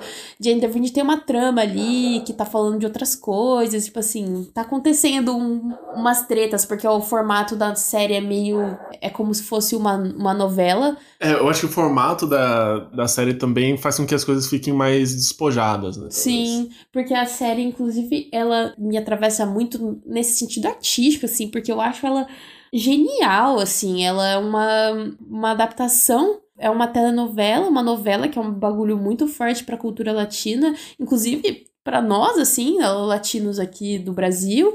É porque as novelas daqui são muito diferentes de novelas em outros países da América Latina, mas também a novela esse formato, só que é uma versão meio. Só que é uma versão de uma novela em formato de série. Então, querendo ou não, é americanizado, tem essa coisa de, né? A história meio que vai. Ela é dita assim, meio também tem essa linguagem de série norte-americana.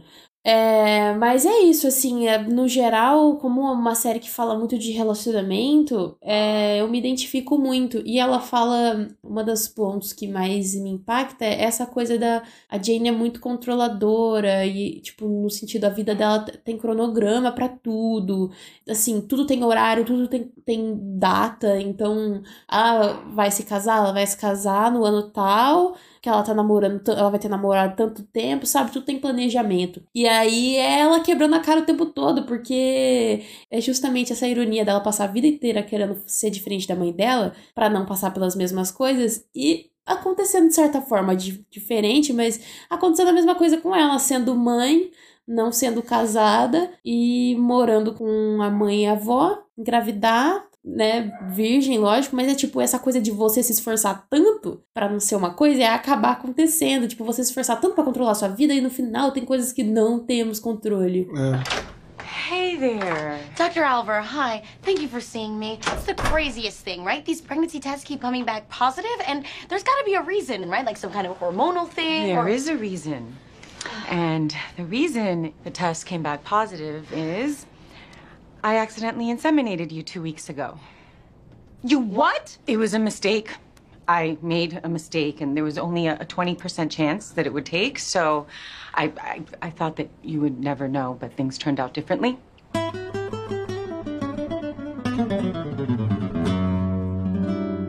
Com ela, na série, dá um jeito de mostrar isso de forma muito absurda, lógico, né? Tipo, nossa, você ser inseminada artificialmente um sêmen de um cara, e aí esse cara é seu chefe, um bagulho muito louco, que você beijou, sabe? É uma novela, traz esse sentido novelístico, mas a lição é essa, né? Tipo, você não tem controle de tudo, entendeu? Tipo, que seja você ter planejado ir daqui até a esquina e ter uma construção no meio do caminho, você ter que mudar de rota. Já é uma mudança, já não é o que você tá esperando. E a relação dela com a mãe e com a avó é algo assim que. Eu acho que ela é uma das séries que mais me trouxe lágrima nos olhos, assim, é muito bonito. E, e é uma coisa que, de certa forma, é, me trouxe certa identificação, porque eu também sempre tive um relacionamento muito próximo com a minha mãe e com a minha avó também, assim, acho que é muito diferente, né? No caso, ela não tem outra, outra o resto de família, eu tenho outros Sim. familiares, né? Lógico, mas que também me são, são muito próximos, então não é exatamente esse triângulo, mas sou muito próxima da minha mãe e, e essa relação de cuidado que elas têm é o sentido mais puro de amor familiar e esse termo que eu acho que tá batido até e que as pessoas usam pra qualquer coisa, mas sororidade mesmo também pode ser, né?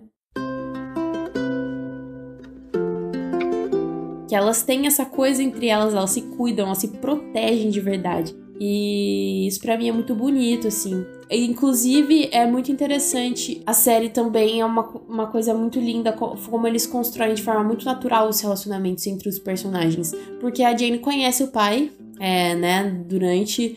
E assim, o decorrer, a, cria, a construção da relação deles, a relação deles é, é lindíssima, assim. Eles têm momentos também que me, que me emocionam muito e que também me transpassam, porque, né, qualquer coisa que fale de pai também é uma coisa que me atravessa muito e me emociona, Sim. porque minha relação com meu pai sempre foi mais distante e tal, hoje a gente se relaciona bem de perto, mas é, sempre me emociona ver esses relacionamentos bonitos e bem construídos, sabe? E, de certa forma, mesmo que não seja igual, eu consigo enxergar algumas construções que também aconteceram na minha vida, sabe? Ou meu relacionamento com meu pai mesmo, com a minha família, laços que eu construí, laços que eu cortei. E não sei, acho que isso é mu- muito. Tipo, acho que não tem muito que eu falar da minha pessoa, assim, porque eu acho que não tem nenhum episódio pessoal meu ou situação específica que me faça identificar tanto com o the Virgin, mas é uma série que me traz muita paz e que pra mim fala de tantos assuntos necessários e me diverte, eu dou risada. E os personagens são icônicos, são ótimos, são muito bem construídos, eles são muito. Sabe, eles são profundos e sem esforçar a profundidade, sem ter um episódio que fale de cada um, sabe? São profundos do jeitinho deles de ser do jeitinho da série de, de apresentá-los. Eu trouxe ela porque é uma série que me acompanha, assim, realmente eu não enjoo de assistir. Não enjoo. Eu gosto, eu amo, eu, eu vejo. Eu já vi a série quatro vezes, os plots dos episódios eu ainda adoro, tipo, gosto muito. Lógico que tem temporadas que eu gosto menos, tem partes da série em que eu não curto tanto, mas. Cara, é uma série que eu não consigo. Eu não consigo, mesmo nas, nos- nas temporadas que eu não achei tão, tão boas, eu não consigo falar que é ruim, sabe? Tipo, não consigo, que é aquilo igual você, você falou, tipo, mesmo que tecnicamente talvez não esteja bom, porque eu já, já assisti várias vezes, então já identifiquei várias falhas de roteiro e tal. Mas, caralho, eu não consigo falar mal, eu não consigo chegar, sentar aqui, vamos lá. Vamos falar dos defeitos.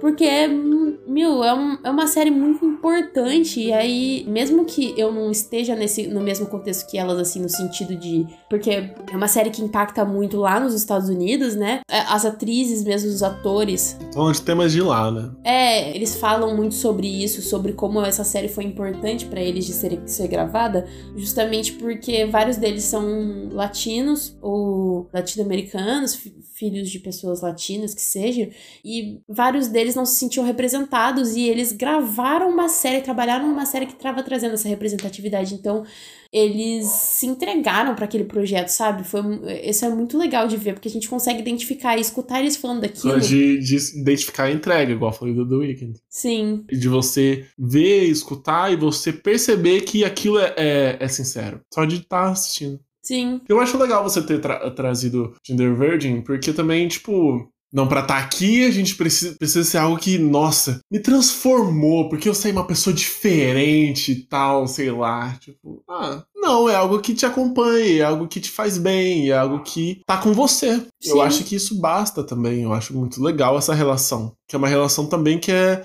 A série vira sua companheira, né? Eu acho bem legal. Sim, tipo, carrego comigo. Uhum. E é, e é isso, assim, apesar de não estar falando do meu contexto, eu carrego comigo, como se estivesse assim. Tenho muita identificação, eu não, sei explicar tanto assim. Porque é isso, tem essas coisas do relacionamento. É uma série muito colorida, assim. A fotografia da série é bem solar. Então também tem isso, assim, que eu me relaciono muito com obras desse tipo. Não gosto muito de coisas escuras, não me fazem bem, assim. Eu sou bem Bem incrível. é, eu, eu desde criança as coisas têm que ser bem, vou dizer, infantilizadas pra elas me fazerem feliz, porque depois eu, lógico, fui criando um senso crítico para as coisas, né? Mas acho que eu sempre precisei dessa coisa luminosa, dessa de cor, porque eu sempre fui muito, eu não quero soar prepotente, mas eu sempre fui muito consciente das coisas. Eu sempre fui, eu sempre soube identificar muito bem as coisas mesmo na infância. Então, eu sinto que eu sempre precisei de, de cor, de luz, de sol. Nunca gostei da noite, de, de escuridão. Sempre tive medo do escuro, desde sempre.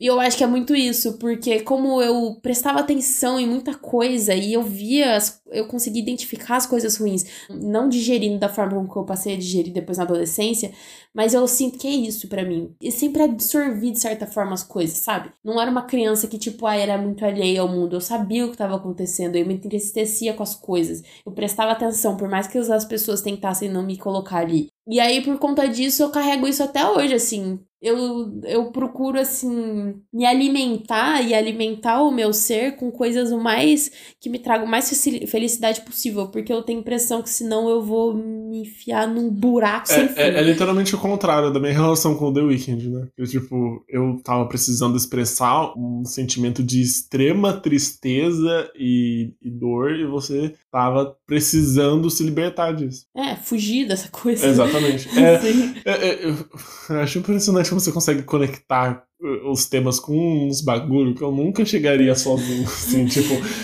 É isso, eu acho que Sim. você tem esse dom, Julia. É. De conectar umas coisas da nossa vida, que eu, tipo, meu Deus, como você chegou nisso? Você começou a falar de, de uns bagulho, eu fiquei, tipo, como que você. Tipo, me perdi assim no, no meio do papo, eu fiquei, meu Deus, como que você chegou lá? Tudo bem. É a, é a minha. É o Seu meu dom e a minha sina também. Porque eu penso demais, gente. Eu penso demais. Mas é isso, liberdade pra dentro da cabeça. Sim, Bom, vamos continuar? vai. Esse tema poderia ser o tema de um episódio inteirinho. É. Bom, o próximo item que eu vou falar é sobre uma coisa assim. Eu separei três itens e são três itens que me marcaram de formas diferentes. O primeiro, né, que foi algo que me acompanha por vários períodos da minha vida e que continua me acompanhando, que provavelmente vai continuar me acompanhando por muito mais tempo. Teve um que foi uma experiência única, que foi algo que me impactou muito naquele momento e que aquela experiência muito específica eu levei pra frente. E outro que foi algo que, que esteve comigo em certo período e que, mesmo que não esteja mais comigo hoje, eu continuo levando, de certa maneira, dentro do meu coração. Foi basicamente o que você falou, Nat Roots. Mas não vou falar desse agora, vou falar da, do- da questão da experiência única. Sempre fui uma pessoa que joga muito videogames. né? A gente tem. Aqui a gente tá no meu quarto gravando, e aqui do lado tem um PlayStation 2. Inclusive, a gente nunca vendeu o PlayStation 2, né? Ele continua aqui com todos os jogos. Eu acho legal, de vez em quando eu pego pra jogar. Eu acho, eu acho legal isso, sabe? Ah, que bom que não vendeu, porque eu gosto do PlayStation 2. Acho Sim, que É que eu mais exatamente. gosto, porque era o único que eu jogo. Não, tem, tem vários jogos aqui que a gente jogava muito quando a gente era menor, assim, e relembrar de vez em quando é, tipo, muito gostoso. Então, enfim, cresci com videogame, sempre joguei muito. E videogame sempre foi algo que, tipo, ai, você é um jovem da nova geração, obviamente você joga videogame, saca? Mas, tipo, é- é- eu sou uma pessoa que gosta muito de estar no controle das coisas. Com tudo, assim. Eu sou uma pessoa que, tipo, sente muita necessidade de estar sempre com tudo na mão, com tudo sob controle, assim. Você está falando do controle da imprevisibilidade. Eu sempre. Eu sou uma pessoa que gosta de estar de estar envolvido em tudo e de poder controlar tudo. Assim, tanto em questões de, de projetos, de trabalhos, né? O fato de eu, por exemplo, querer me engajar no podcast, aí eu vou fazer a arte do episódio, eu vou editar o episódio, vou gravar o episódio, vou fazer a Paula, vou fazer tudo. Porque eu quero estar presente em todas as etapas do processo, entendeu? Enfim, eu sinto que eu preciso, talvez, assim, é uma coisa que eu tenho na minha cabeça. Mas eu gosto, por exemplo, do podcast me dá muito prazer, então não é algo que me incomoda. Às vezes acaba sendo um pouco ruim, porque, enfim, a gente acaba se. Sobrecarregando. Se, se sobrecarregando, exatamente. E eu vou falar sobre um jogo que desconstruiu isso um pouco para mim. Porque videogame me chama muita atenção exatamente por essa questão do controle, né? Muitas vezes você tá jogando uma história que muitas vezes pode ser, inclusive, parecido com um filme, uma série, mas toda questão. O que altera a sua experiência é exatamente o fato de você tá literalmente interagindo com aquilo. E de você ter esse controle sobre a história. Mesmo que às vezes esteja uma história linear, que tem começo, meio e fim, que, enfim, você não tem agência sobre a história, você não pode mudar eventos da história e tudo mais, mas o fato de você ter controle sobre aquilo te faz com que você se sinta parte daquilo, saca? E principalmente jogos com história, assim. Eu sou uma pessoa que gosta muito de jogar jogos de história. Tem a galera que gosta de jogar jogo de multiplayer e tal, tipo Fortnite, essas, essas coisas, assim, tipo. Então você pode ter relação com uma mesma mídia de formas diferentes, né? Enfim, por isso que eu sempre gostei muito também de daquele tipo de jogo de que você pode alterar a história, que você faz escolhas e tudo mais. Mas esse não é esse tipo de jogo. Eu vou falar de The Last of Us Part 2. Eu sabia que você ia trazer The Last of, The Last of Us Part 2. Não, porque eu falo muito disso pra Judy também, apesar de ela não ser gamer. Porque provavelmente. eu acho que esse é o. Eu acho que esse é o. Quando ele traz videogame, eu não tenho nada pra acrescentar nunca, porque. eu nunca jogo. É, é isso, mas assim. Esse eu tentei, eu joguei uma parte. Sim, você jogou um pouquinho.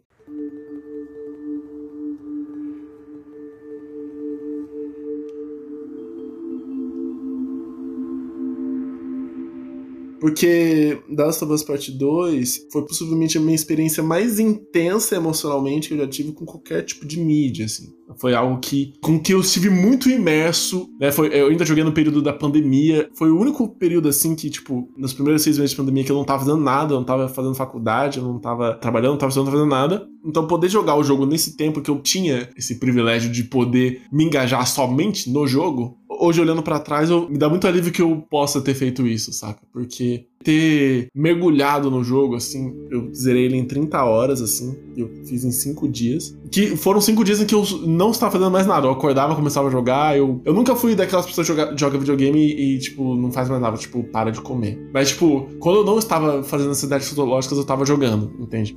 E é um jogo de apocalipse zumbi e tudo mais. Ah, não são zumbis, é fungo. É zumbi sim, gente, é zumbi. Então, pessoas, né, tendo que sobreviver, comunidades, e aí é uma história sobre vingança, né? Você acompanha a Ellie, eu vou falar spoiler, gente. Então é a Ellie que ela foi meio que adotada por esse cara, pelo Joel, e uma pessoa, um grupo na verdade, invadiu a área lá da, da comunidade dela e assassinou ele a sangue frio, torturou e assassinou ele e foram embora. E é, a gente basicamente acompanha a trajetória de vingança dela para tentar matar os responsáveis pelo assassinato do pai dela. Joel, get up. Joel, fucking get up. Please stop. Please don't shoot. Joel, please get up. No!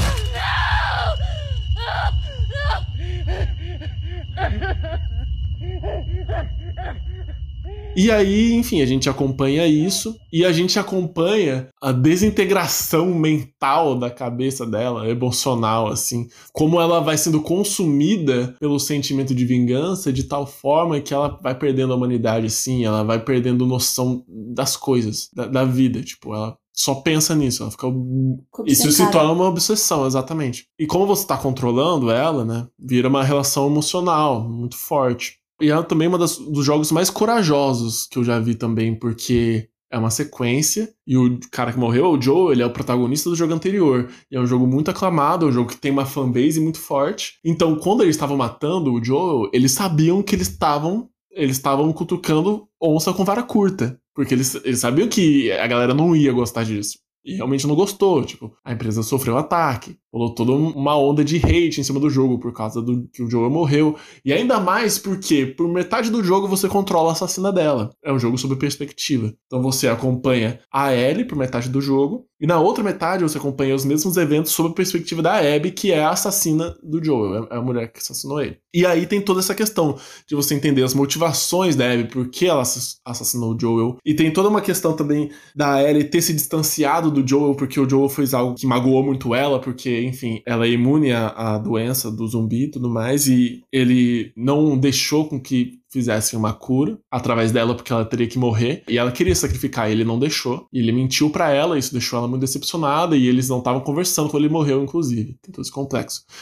e aí é uma história que é muito desconfortável, exatamente pelo motivo dessa questão de controle, de que você tá controlando, mas você não tá controlando. Eu lembro que eu, que eu joguei perto do Giovanni, o Giovanni, nosso irmão, e aí metade do jogo eu joguei com ele do lado. E aí ele chegou e falou assim: Nossa, eu acho que todo jogo tinha que ser igual Detroit Become Human, tal, que você pode escolher a história, você pode escolher o que o personagem vai fazer e, tipo, ter vários finais. Falei, ah, eu acho que não. Porque cada, cada jogo ele vai ter uma linguagem diferente que vai proporcionar experiências diferentes. E o fato de você não poder escolher o que fazer é crucial para que The Last of Us seja essa experiência que ela é. Então, por exemplo, tem toda essa questão de você mata cachorro no jogo que você mata cachorrinhos. Ah, que horrível, tal. Tem como você não matar, mas você tem que se esforçar muito. E, enfim, muito trabalhoso, né? A maioria das pessoas vai simplesmente matar e vai lidar com isso. Nossa, que horror, tal. Nossa, as pessoas são monstros de colocar para matar cachorro. Mas exatamente, a ideia é exatamente te colocar nessa posição de que você é obrigado a tomar decisões que você não quer tomar, né? Isso até acontece lá na reta final, em que você vai enfrentar as duas, né? Em que as duas vão se enfrentar, a Ellie e a Abby, e o jogo te coloca no, no controle da Abby, que é a grande vilã do jogo. E você é colocado para matar a protagonista do jogo e a personagem que é querida e é amada desde o primeiro e tudo mais. E é um período, eu sempre escuto as pessoas falando assim: ah, porque você jogou metade do jogo com a Ellie, aí você jogou metade do jogo com a Abby, você odiava a Abby, mas você viu a perspectiva da Abby e agora você gosta dela. E aí você vai, você vai ter que ser obrigado a ver as duas lutando, mas você não quer que nenhuma delas morra. Mano, vamos ser sinceros. Você queria que a Abby morresse, porque você já teve um vínculo emocional com a Ellie do jogo anterior. Se ter 10 horas com a Abby não muda toda uma experiência que você teve com anos com o jogo passado, saca? Então, quem tava jogando com a Abby naquele momento, no fundo, queria que a Abby morresse, queria que a Ellie saísse ilesa. E o jogo sabe disso, os desenvolvedores sabem disso. E é por isso que eles te colocam para controlar a Abby nesse momento. Porque eles querem que você sinta essa agonia de você ser obrigado a fazer algo que você não quer fazer. E aí, toda essa questão do jogo traduzir essa sensação e essa experiência de vingança, mostrar o quanto ela é destrutiva e o quanto ela é desconfortável de te obrigar a fazer isso para você ser obrigado a sentir essas dores também. Eu acho que é por isso que o jogo me impactou tanto, porque eu fui obrigado a fazer essas coisas e eu fui eu fui coagido a sentir as dores que a Ellie estava sentindo. Então, no, no, nesse trecho do jogo que eu tive que praticamente matar a, e, a Ellie com a Abby, no final a Abby poupa a Ellie. Stop! She had nothing to do with it.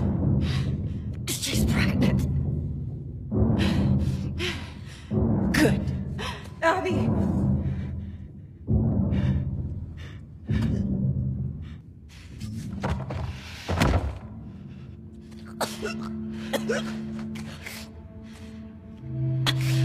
Don't ever let me see you again.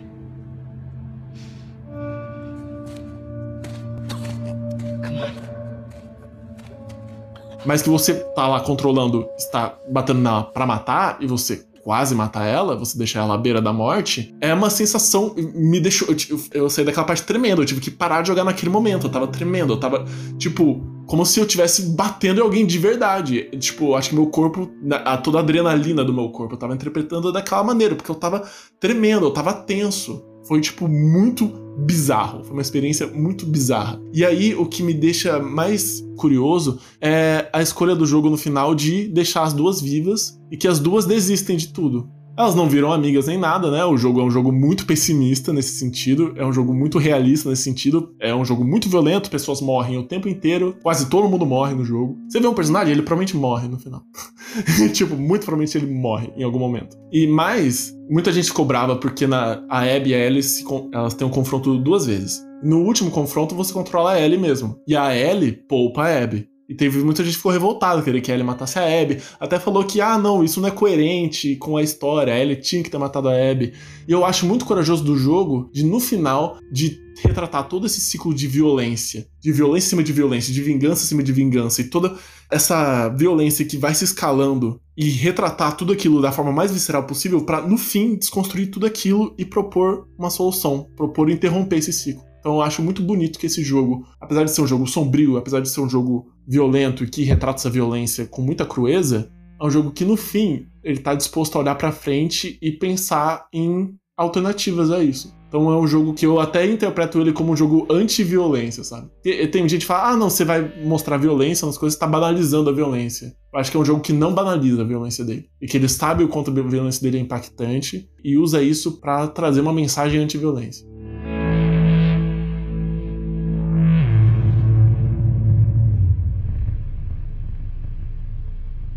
Nossa, bonito. Ah, não tem muito que eu possa dizer, porque eu não joguei o jogo. Então... É, é, é, mais sobre a minha experiência mesmo com essa questão do controle, que me deixou muito fora de mim naquele momento. E o fato de eu ter separado toda a minha vida para jogar ele no período em que eu zerei ele, acho que fez toda a diferença também. É, sim. Acho que você já estava meio numa situação um pouco atípica, talvez, que te deixasse um pouco Pandemia, mais, sim. É, mais aberto a pensar sobre você. É, estava passando por. Sim. Eu tava, era um momento que eu estava muito vulnerável emocionalmente mesmo. É, e aí você teve que se confrontar com um bagulho, tipo, não ter controle, sabe? Uhum. Não ter controle da, direito, mesmo tendo controle. Tipo, se você não tem controle dentro do jogo que você tá jogando, como você vai ter controle da sua própria vida? É, muito agoniante. É muito... Sim. E é isso, você não tem mesmo. é isso, essa é a solução, gente. não, é isso. De certa forma, tipo, você controla algumas coisas, mas você não tem controle sobre tudo. Tipo, assim como no jogo. Você controla algumas coisas, mas você não tem controle sobre o que elas vão gerar. A arte imita a vida e a vida imita a arte. É isso, yes. gente. Podemos passar para os nossos pontos finais, então. Vamos lá. Qual você separou? Gente, esse eu fiquei com vergonha de trazer. Mas eu deixei de trazer mesmo assim. Inclusive, eu acho que vai fechar bem, talvez, com o que eu acho que seja a temática da sua última. do seu último ponto. Eu não sei, eu não vou falar que é o filme inteiro. O que eu vou falar nesse momento é sobre uma cena que, inclusive, ela pode ser um videoclipe, né? Mas ela é uma cena do filme Tita Girls 2. yes! yes! Continue, prossiga. do Disney Channel.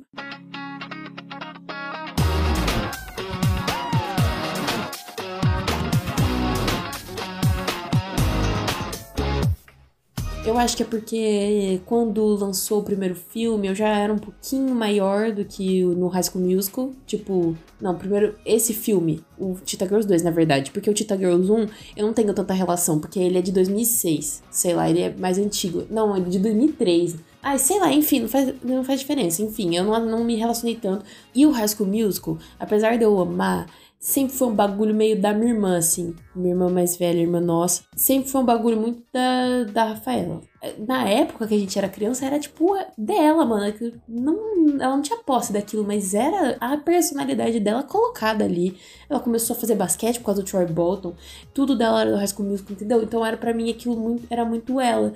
E então, apesar de eu ser muito fã também, eu meio que fiquei, né? Eu não criava tanta identificação assim, porque para mim era uma coisa que eu, quando eu pensava, eu lembrava dela. E.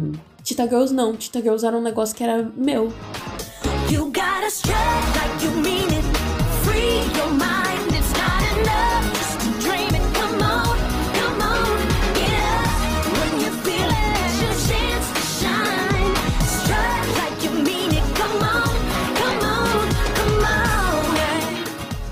Apesar dela também gostar muito, a maior parte das vezes a gente ter assistido juntas, assim, eu acho que a, quem, a minha única amiga que ainda é minha amiga hoje é a Ana Laura. Ana Laura, se estiver escutando isso, ela provavelmente vai me mandar uma mensagem, ela vai se lembrar.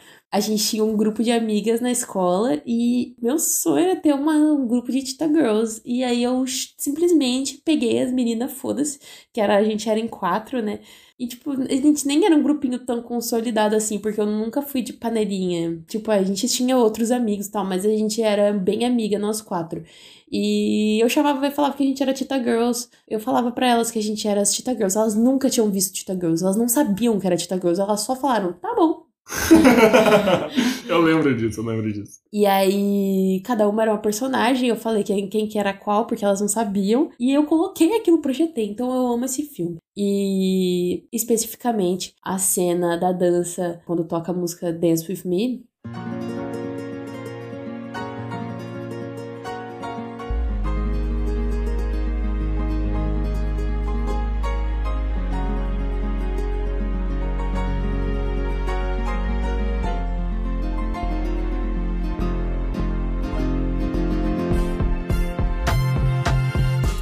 Que é a cena que na verdade não tem ninguém exatamente cantando assim, né? Elas não cantam, eles não cantam enquanto dançam, que é a cena que a Dorinda e eu esqueci o nome do cara. A Dorinda é a menina da dança, né? A Tita Girls, cada uma delas tem uma. Uhum. Uma é da moda, outra Eu só é da. da galeria, porque ela é a, é a Raven. As É, outras eu não lembro. Ela é compositora. Ela é compositora. Aí tem a Chanel, que é bem da voz. Ela é a que mais canta, assim, que, tipo, quer continuar cantando, assim. Aí tem a Aqua, que é da moda, e tem a Dorinda, que é da dança. Tipo, desde os de sempre. Inclusive, a Dorinda tem um bagulho muito de, tipo. Ela é mais da periferia, assim, tipo, apesar de ser uma mina loira, ela. ela Engraçado, né? no filme. Ela é a única menina branca do grupo, não é? Sim. E ela é da periferia. Foda, Disney. Sério, sério, ela é mesmo. No primeiro filme mostra mais. Porque o segundo filme, esse filme que é o meu preferido, que é o do que eu tô falando. Não tem ela- a galeria também, né? Não, tem sim. Ela não tá Tem? no 3. Ela não tá no 3. Ah, tá. Então confundi. Ele- É que o 3 é da Elas Índia, não né? aparecem. Elas não estão no ambiente delas. Então, como eu vi o 2 primeiro, não sabia disso, mas o primeiro filme, a Dorinda é a pobre do grupo. ela dá aula de dança pra pagar as contas. Então ela não consegue comprar os figurinos. Elas iam fazer os primeiros shows, ela não tinha dinheiro pra comprar os figurinos. As meninas ajudam ela, um bagulho assim. É, a branca da periferia. Tipo, essa cena específica é uma dança que, tipo, elas estão em Barcelona no filme, né? E aí a Dorinda, elas conhecem um cara e ele fala que ele é professor de, de tango. E como a Dorinda, as meninas, as amigas falam que a Dorinda também é professora de dança, só que ela dá aula de hip hop, ele fala, ele vira pra ela assim, meio flertando, lógico, né? Que ele tinha esse interesse amoroso, eles têm esse interesse amoroso, são um interesse amoroso um do outro. E ele fala, chama, convida ela pra ir numa aula de tango, porque ela fala que ela nunca dançou. E aí as cenas são eles dançando tango. Eu sei onde você vai chegar. É. Eu sou apaixonada por essa música, eu sou apaixonada por, pela sequência deles dançando.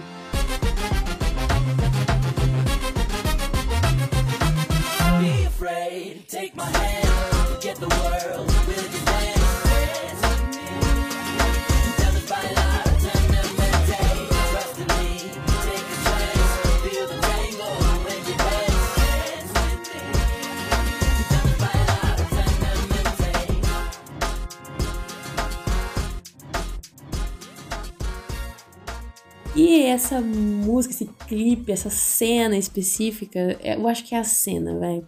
Eu falei pra você que podia ser um clipe, porque Uhum. vende-se como clipe, né, também. Sim. Mas é uma cena. Essa cena do filme, quando me perguntam quando e por que eu comecei a dançar, eu é bem farofa mesmo. Eu respondo que é por causa disso, bem brega. É, é isso aí mesmo.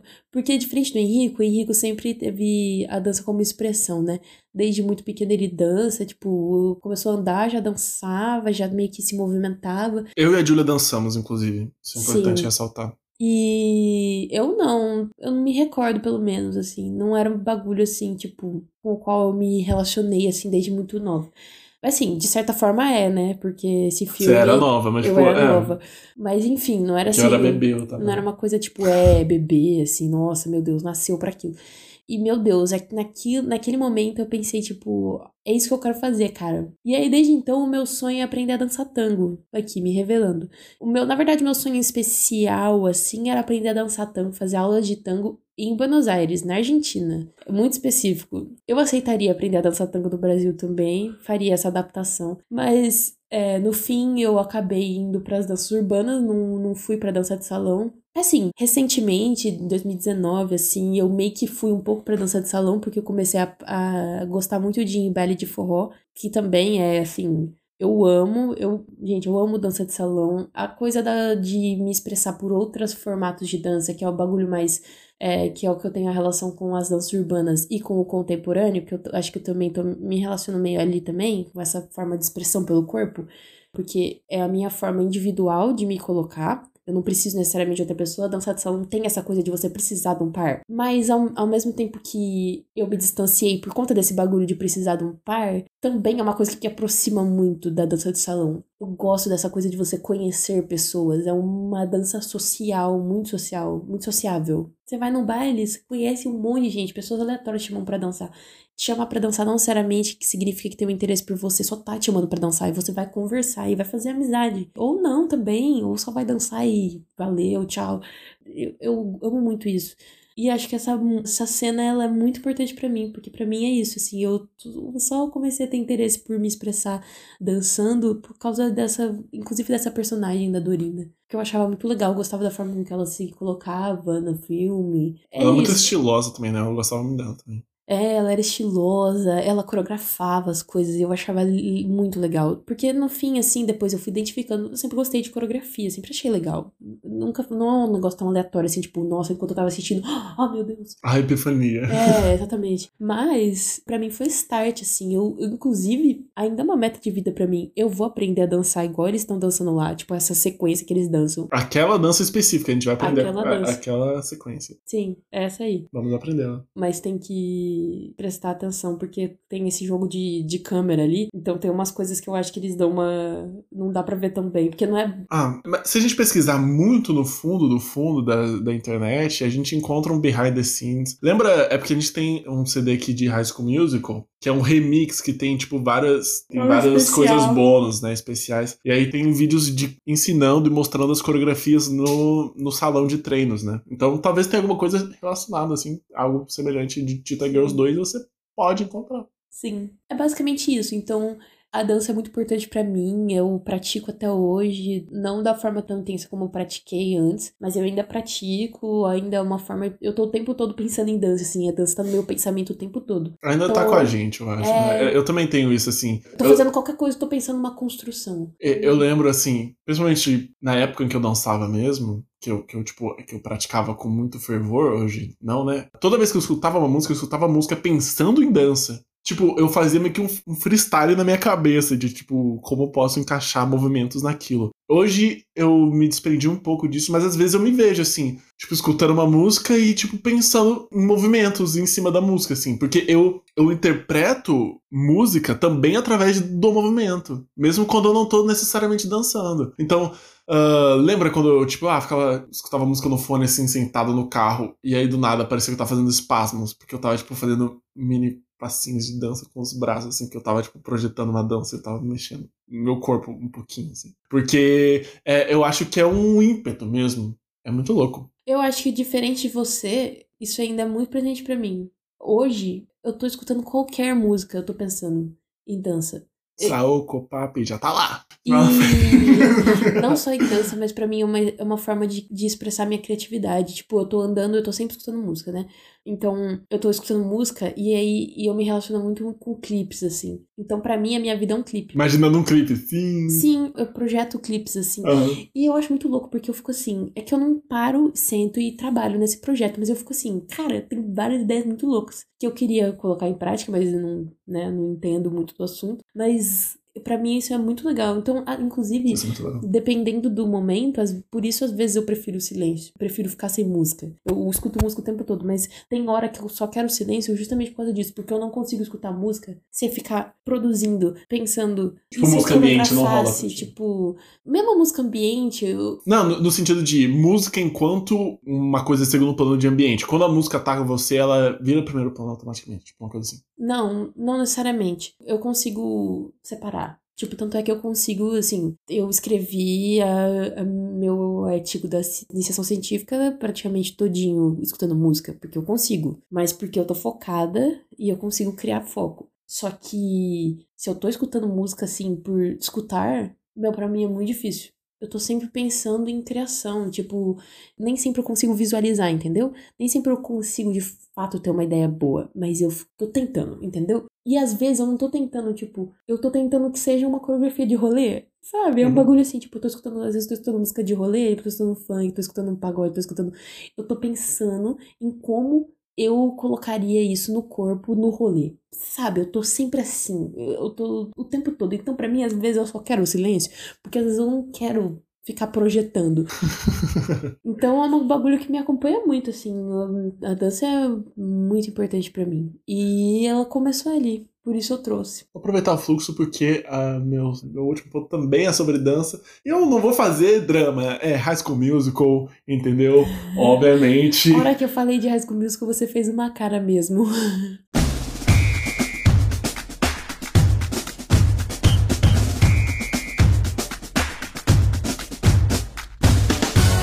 Sim, é sobre High School Musical que eu vou falar agora. Porque se a Julia trouxe Tita Girls porque era uma coisa própria dela, individual dela, era tipo algo dela, eu trago o High School Musical porque era algo nosso, era algo da gente, de mim, de você, da Rafaela, a gente assistindo, a gente fazendo as danças, a gente escutando. Ainda mais porque assim, pessoal, olha só, vamos ter que entrar nesse assunto, tá? Eu era uma criança muito viada, então eu brincava de boneca, eu gostava de ver as novelinhas da Nickelodeon, eu via os musicais da Disney, entendeu? Ai, eu, eu É. amava as nossas brincadeiras. É isso aí. O E a- Nico brincou mais de boneca comigo do que, a- do que a Rafaela, que é minha irmã. E assim, gente, apesar dos esforços pra tentar fazer eh, ficar menos viado, não deu certo. Então, cá estamos nós. cá estamos nós, entendeu? Então, tipo, toda essa questão da até da gente se relacionar com High School Musical é, eram momentos de muito conforto, assim, que eu meio que esquecia do mundo, era muito legal. Ah, da gente dançando junto. É uma questão de pertencimento mesmo, de eu, de eu sentir que eu. Ainda mais porque, mesmo quando, quando menor, assim, tipo, a gente tá na escola, eu, já me sentia um pouco deslocado das coisas desde aquela época, assim. Então, quando a gente tava junto, ouvindo e dançando a High School Musical e reproduzindo as músicas sem parar, tudo mais, e se apresentando pra família, tipo, no domingo, sabe? Eu me sentia, eu sentia que aquilo era eu, tipo, ok, achei meu lugar, saca? E é por isso também que, que eu falo de High School Musical enquanto algo que me inspirou muito na parte da dança, assim, apesar de eu ter. High School Musical não é necessariamente danças urbanas tudo mais, e aí eu me aproximei mais do hip hop mais tarde. Mas o High School Musical me introduziu pra dança, as coreografias que a gente aprendia, e aí a Rafaela foi parte importante disso também, porque a Rafaela ensinava a gente, a Rafaela era, era a mais velha, então ela sabia das coisas e a gente seguia ela tal. Então E ela aprendi. era mais fã, né? E ela era mais fã. E aí, então, eu aprendia com ela. No fim das contas, a gente seguiu na dança e ela não. Mas a gente, a gente, tipo, eu aprendia danças com ela, a gente fazia junto, a gente se. Dançar High School Musical, assistir High School Musical era sempre um evento aqui em casa e era muito gostoso, assim. Então eu tenho uma relação afetiva muito forte com High School Musical, com as músicas, entendeu?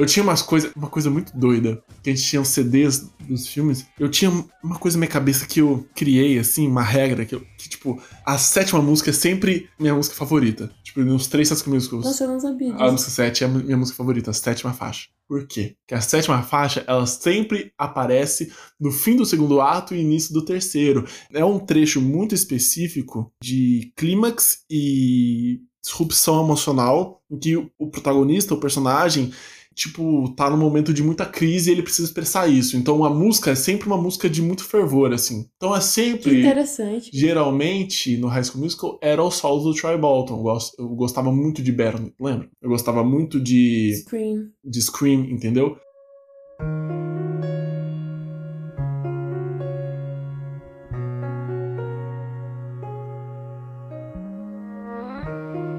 E eu não sabia. qual que é? Oi? No primeiro filme, qual que é? Acho que não tinha. Era da. Da, Da da- Gabriela. Da Gabriela. Mas é, não tinha essa relação com a da Gabriela. Eu acho que eu pensava também em Camp Rock, porque em Camp Rock era aquela música Hasta la Vista, que eu gostava muito. Ah, mas não tem nada a ver com isso que eu tô falando agora. Sim. Eu tô falando de High School Musical, né? E aí, tipo, eu não sabia por que a música 7 era essa minha música favorita, mas eu sabia que a música 7 era a minha música favorita. Hoje eu olho pra trás e, tipo, ah, isso é meio óbvio, né? Porque é uma formulinha dos filmes, da Disney especificamente, inclusive. Mas mesmo assim, tipo, era muito legal mesmo, saca? Tipo, High School Musical me trouxe a dança, me trouxe a música, me trouxe interpretação, teatro, o cinema também. Foi uma introdução minha à arte, à cultura.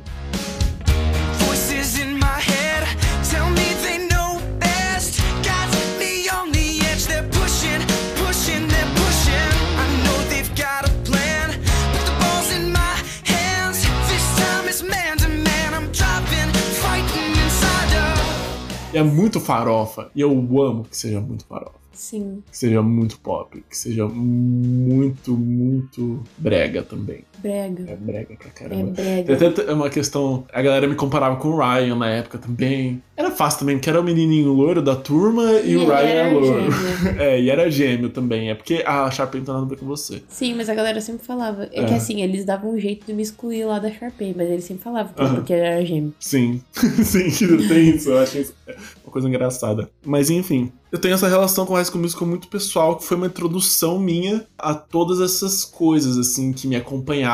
E mesmo que. Vai, eu falei que esse ia ser o ponto que ficou pra trás e hoje eu não fico muito, mas de vez em quando vai, eu pego assim, School Musical pra escutar. mas, tipo, não é algo que eu tô Nossa, eu faço que tá muito isso. comigo, que tá comigo o tempo todo, saca? Mas mesmo assim, tipo, foi o primeiro passo pra me moldar em diferentes aspectos da minha vida, da minha expressão artística, da minha expressão emocional também, de mim enquanto ser humano LGBT. LGBT. Enfim, É, a High School Musical é importante. High School Musical é importante. Que eu acho legal também, porque High School Musical também me remete à relação de nós três aqui. Que até na escola ou com outros primos, assim, eu me sentia meio discriminado, assim, me sentia meio excluído. E eu senti que com vocês eu, eu não era julgado, entendeu? Que bonito. É. E aí High School Musical, pra mim, é tipo a personificação dessa relação que é muito bonita e é muito sincera e é muito genuína, assim. E era, então era minha escape. Que bom. É sobre isso, pessoal. É sobre isso. É. Nossa, não, é, não tem nem o que dizer. Habla. Sacanagem. Hablou, hablou mesmo. Agora eu hablei, hein? Hablou. Acho que essa farofa é o que nos introduz pra. É, a farofa é o que nos une, Julia, no fim das contas. Sim, e, e tipo, essas produções Disney, essas coisas assim, até novelas, se for pra, pensar. Essas coisas que a gente Grátis. vê como. Isso É. é TKM. É, ou mesmo, sei lá, novela da Globo mesmo, assim, tipo, são coisas que. São produções que as pessoas não veem com tanta. Com a- o apreço artístico, como se fosse arte inferior também, né? Se fosse Sim. algo. Não fosse arte até, sabe? Fosse tipo, ah, cultura de massa. Apesar que... disso, isso também pode comunicar, e comunica muito. Por vezes, comunica mais do que algumas coisas mais conceituais. Por quê? Algumas coisas mais conceituadas, é, algumas obras mais bem pensadas, eu acho que elas têm muito valor. Não é e nem precisa ser coisa só de gente cult. Uhum. Acho que tem muito valor uma coisa bem feita tecnicamente, um trabalho bem pensado, que traga o autor ali, a pessoa, o diretor, que seja, eu acho muito importante, mas eu acho que a gente não pode esquecer que existem coisas que trazer lazer para as pessoas também é, entendeu? Trazer algum, algum tipo de conexão simples também Sim. é importante. Porque essas, con- essas conexões simples, elas são necessárias porque é disso que a gente faz no dia a dia. No final das contas, vamos parar pra pensar. Que filme você vai assistir mais? Provavelmente vai ser High School Musical do que um outro filme. Quê? Porque o High School Musical é um filme que é fácil, ele é palatável. E apesar dele de é isso, ele ser simples, ele ter alguns... Gente, menos Pulp Fiction, mais High School Musical. Sim, É isso. Essa é a nossa mensagem final. Não, mas assim, eu, eu que até ia falar, porque é isso, é, eu, eu reinterpretei muito High School Musical também, né? É importante ressaltar que High School Musical foi um objeto de um vídeo ensaio meu de mais de meia hora, né? Na época que eu fazia vídeo no YouTube, né? Teve um período lá de pouco mais de um ano, talvez, que eu fiz vídeo ensaio pro YouTube. E eu fiz um vídeo ensaio dividido em duas partes sobre High School Musical, que eu destrinchei e analisei High School Musical, entendeu? E aí era um momento que eu estava reinterpretando High School Musical, que eu estava revisitando High School Musical e enxergando a partir de outra ótica, de uma ótica mais crítica. Mas hoje também eu reinterpretei de outra forma, porque eu discordo de muita coisa que eu falei naquele vídeo também. Eu acho que eu sou muito crica com muita coisa, Tipo, foi um período em que eu estava, em que eu tava, tipo, consciente de muita convenção narrativa que era muito batida e que tem suas cotas de problemas, né? Então, por exemplo, a questão do casal, da heteronormatividade muito grande, né? Do Ryan como gay pet. Eu até comento, né? Porque eles desconstroem isso no segundo filme, o, o personagem do Ryan. Mas enfim, não vou entrar nesse assunto. É, que eu, eu sou muito crica com essas convenções, assim, tipo, ah, não, porque obviamente que o, o Troy e a Gabriela se encontram a primeira vez, eles obviamente se apaixonam, né? Porque homem e mulher não pode ser amigo nessas, nesses filmes, kkkkkk. Tipo, sim, claro, é, também, mas tipo, hoje eu acho que eu amadureci o suficiente pra enxergar High School Musical de forma mais tranquila, de forma mais. É, de assistir sem julgamento, de assistir de forma confortável, saca? Tipo, ah, é farofa mesmo. E é isso, e é bom porque é farofa, entende? No, no vídeo ensaio também eu, eu dou uma alfinetada lá na, naquela paródia do Libero Sim, de Berenice, falando que, que é meio homofóbico, e é um pouco homofóbico mesmo, mas a gente hoje ressignifica e dá muita risada com isso, é muito engraçado. Tipo, hoje eu, eu, eu vejo isso de forma mais leve. Sou goiaba. Tô pegando no taco batendo nas bolas. De lembrar, tenho que me depilar. eu revisitei naquela época, a primeira vez, eu tava muito crítico com tudo, porque, enfim, foi a primeira vez que eu tava meio que eu, tipo, ah, saí da Matrix, sabe? Tomei pílula vermelha. Agora eu tô vendo o esqueleto do filme, sei que eles fizeram isso com intenção X, com intenção Y, e aí isso me colocou numa posição mais crítica. Mas hoje eu assisto de forma mais leve mesmo, de tipo, é um filme divertido e é um filme que eu tenho uma conexão emocional muito forte, muito pessoal. E toda vez que eu assisto, fico feliz, independente de ter esses probleminhas ou não. Mas nada é perfeito. É isso.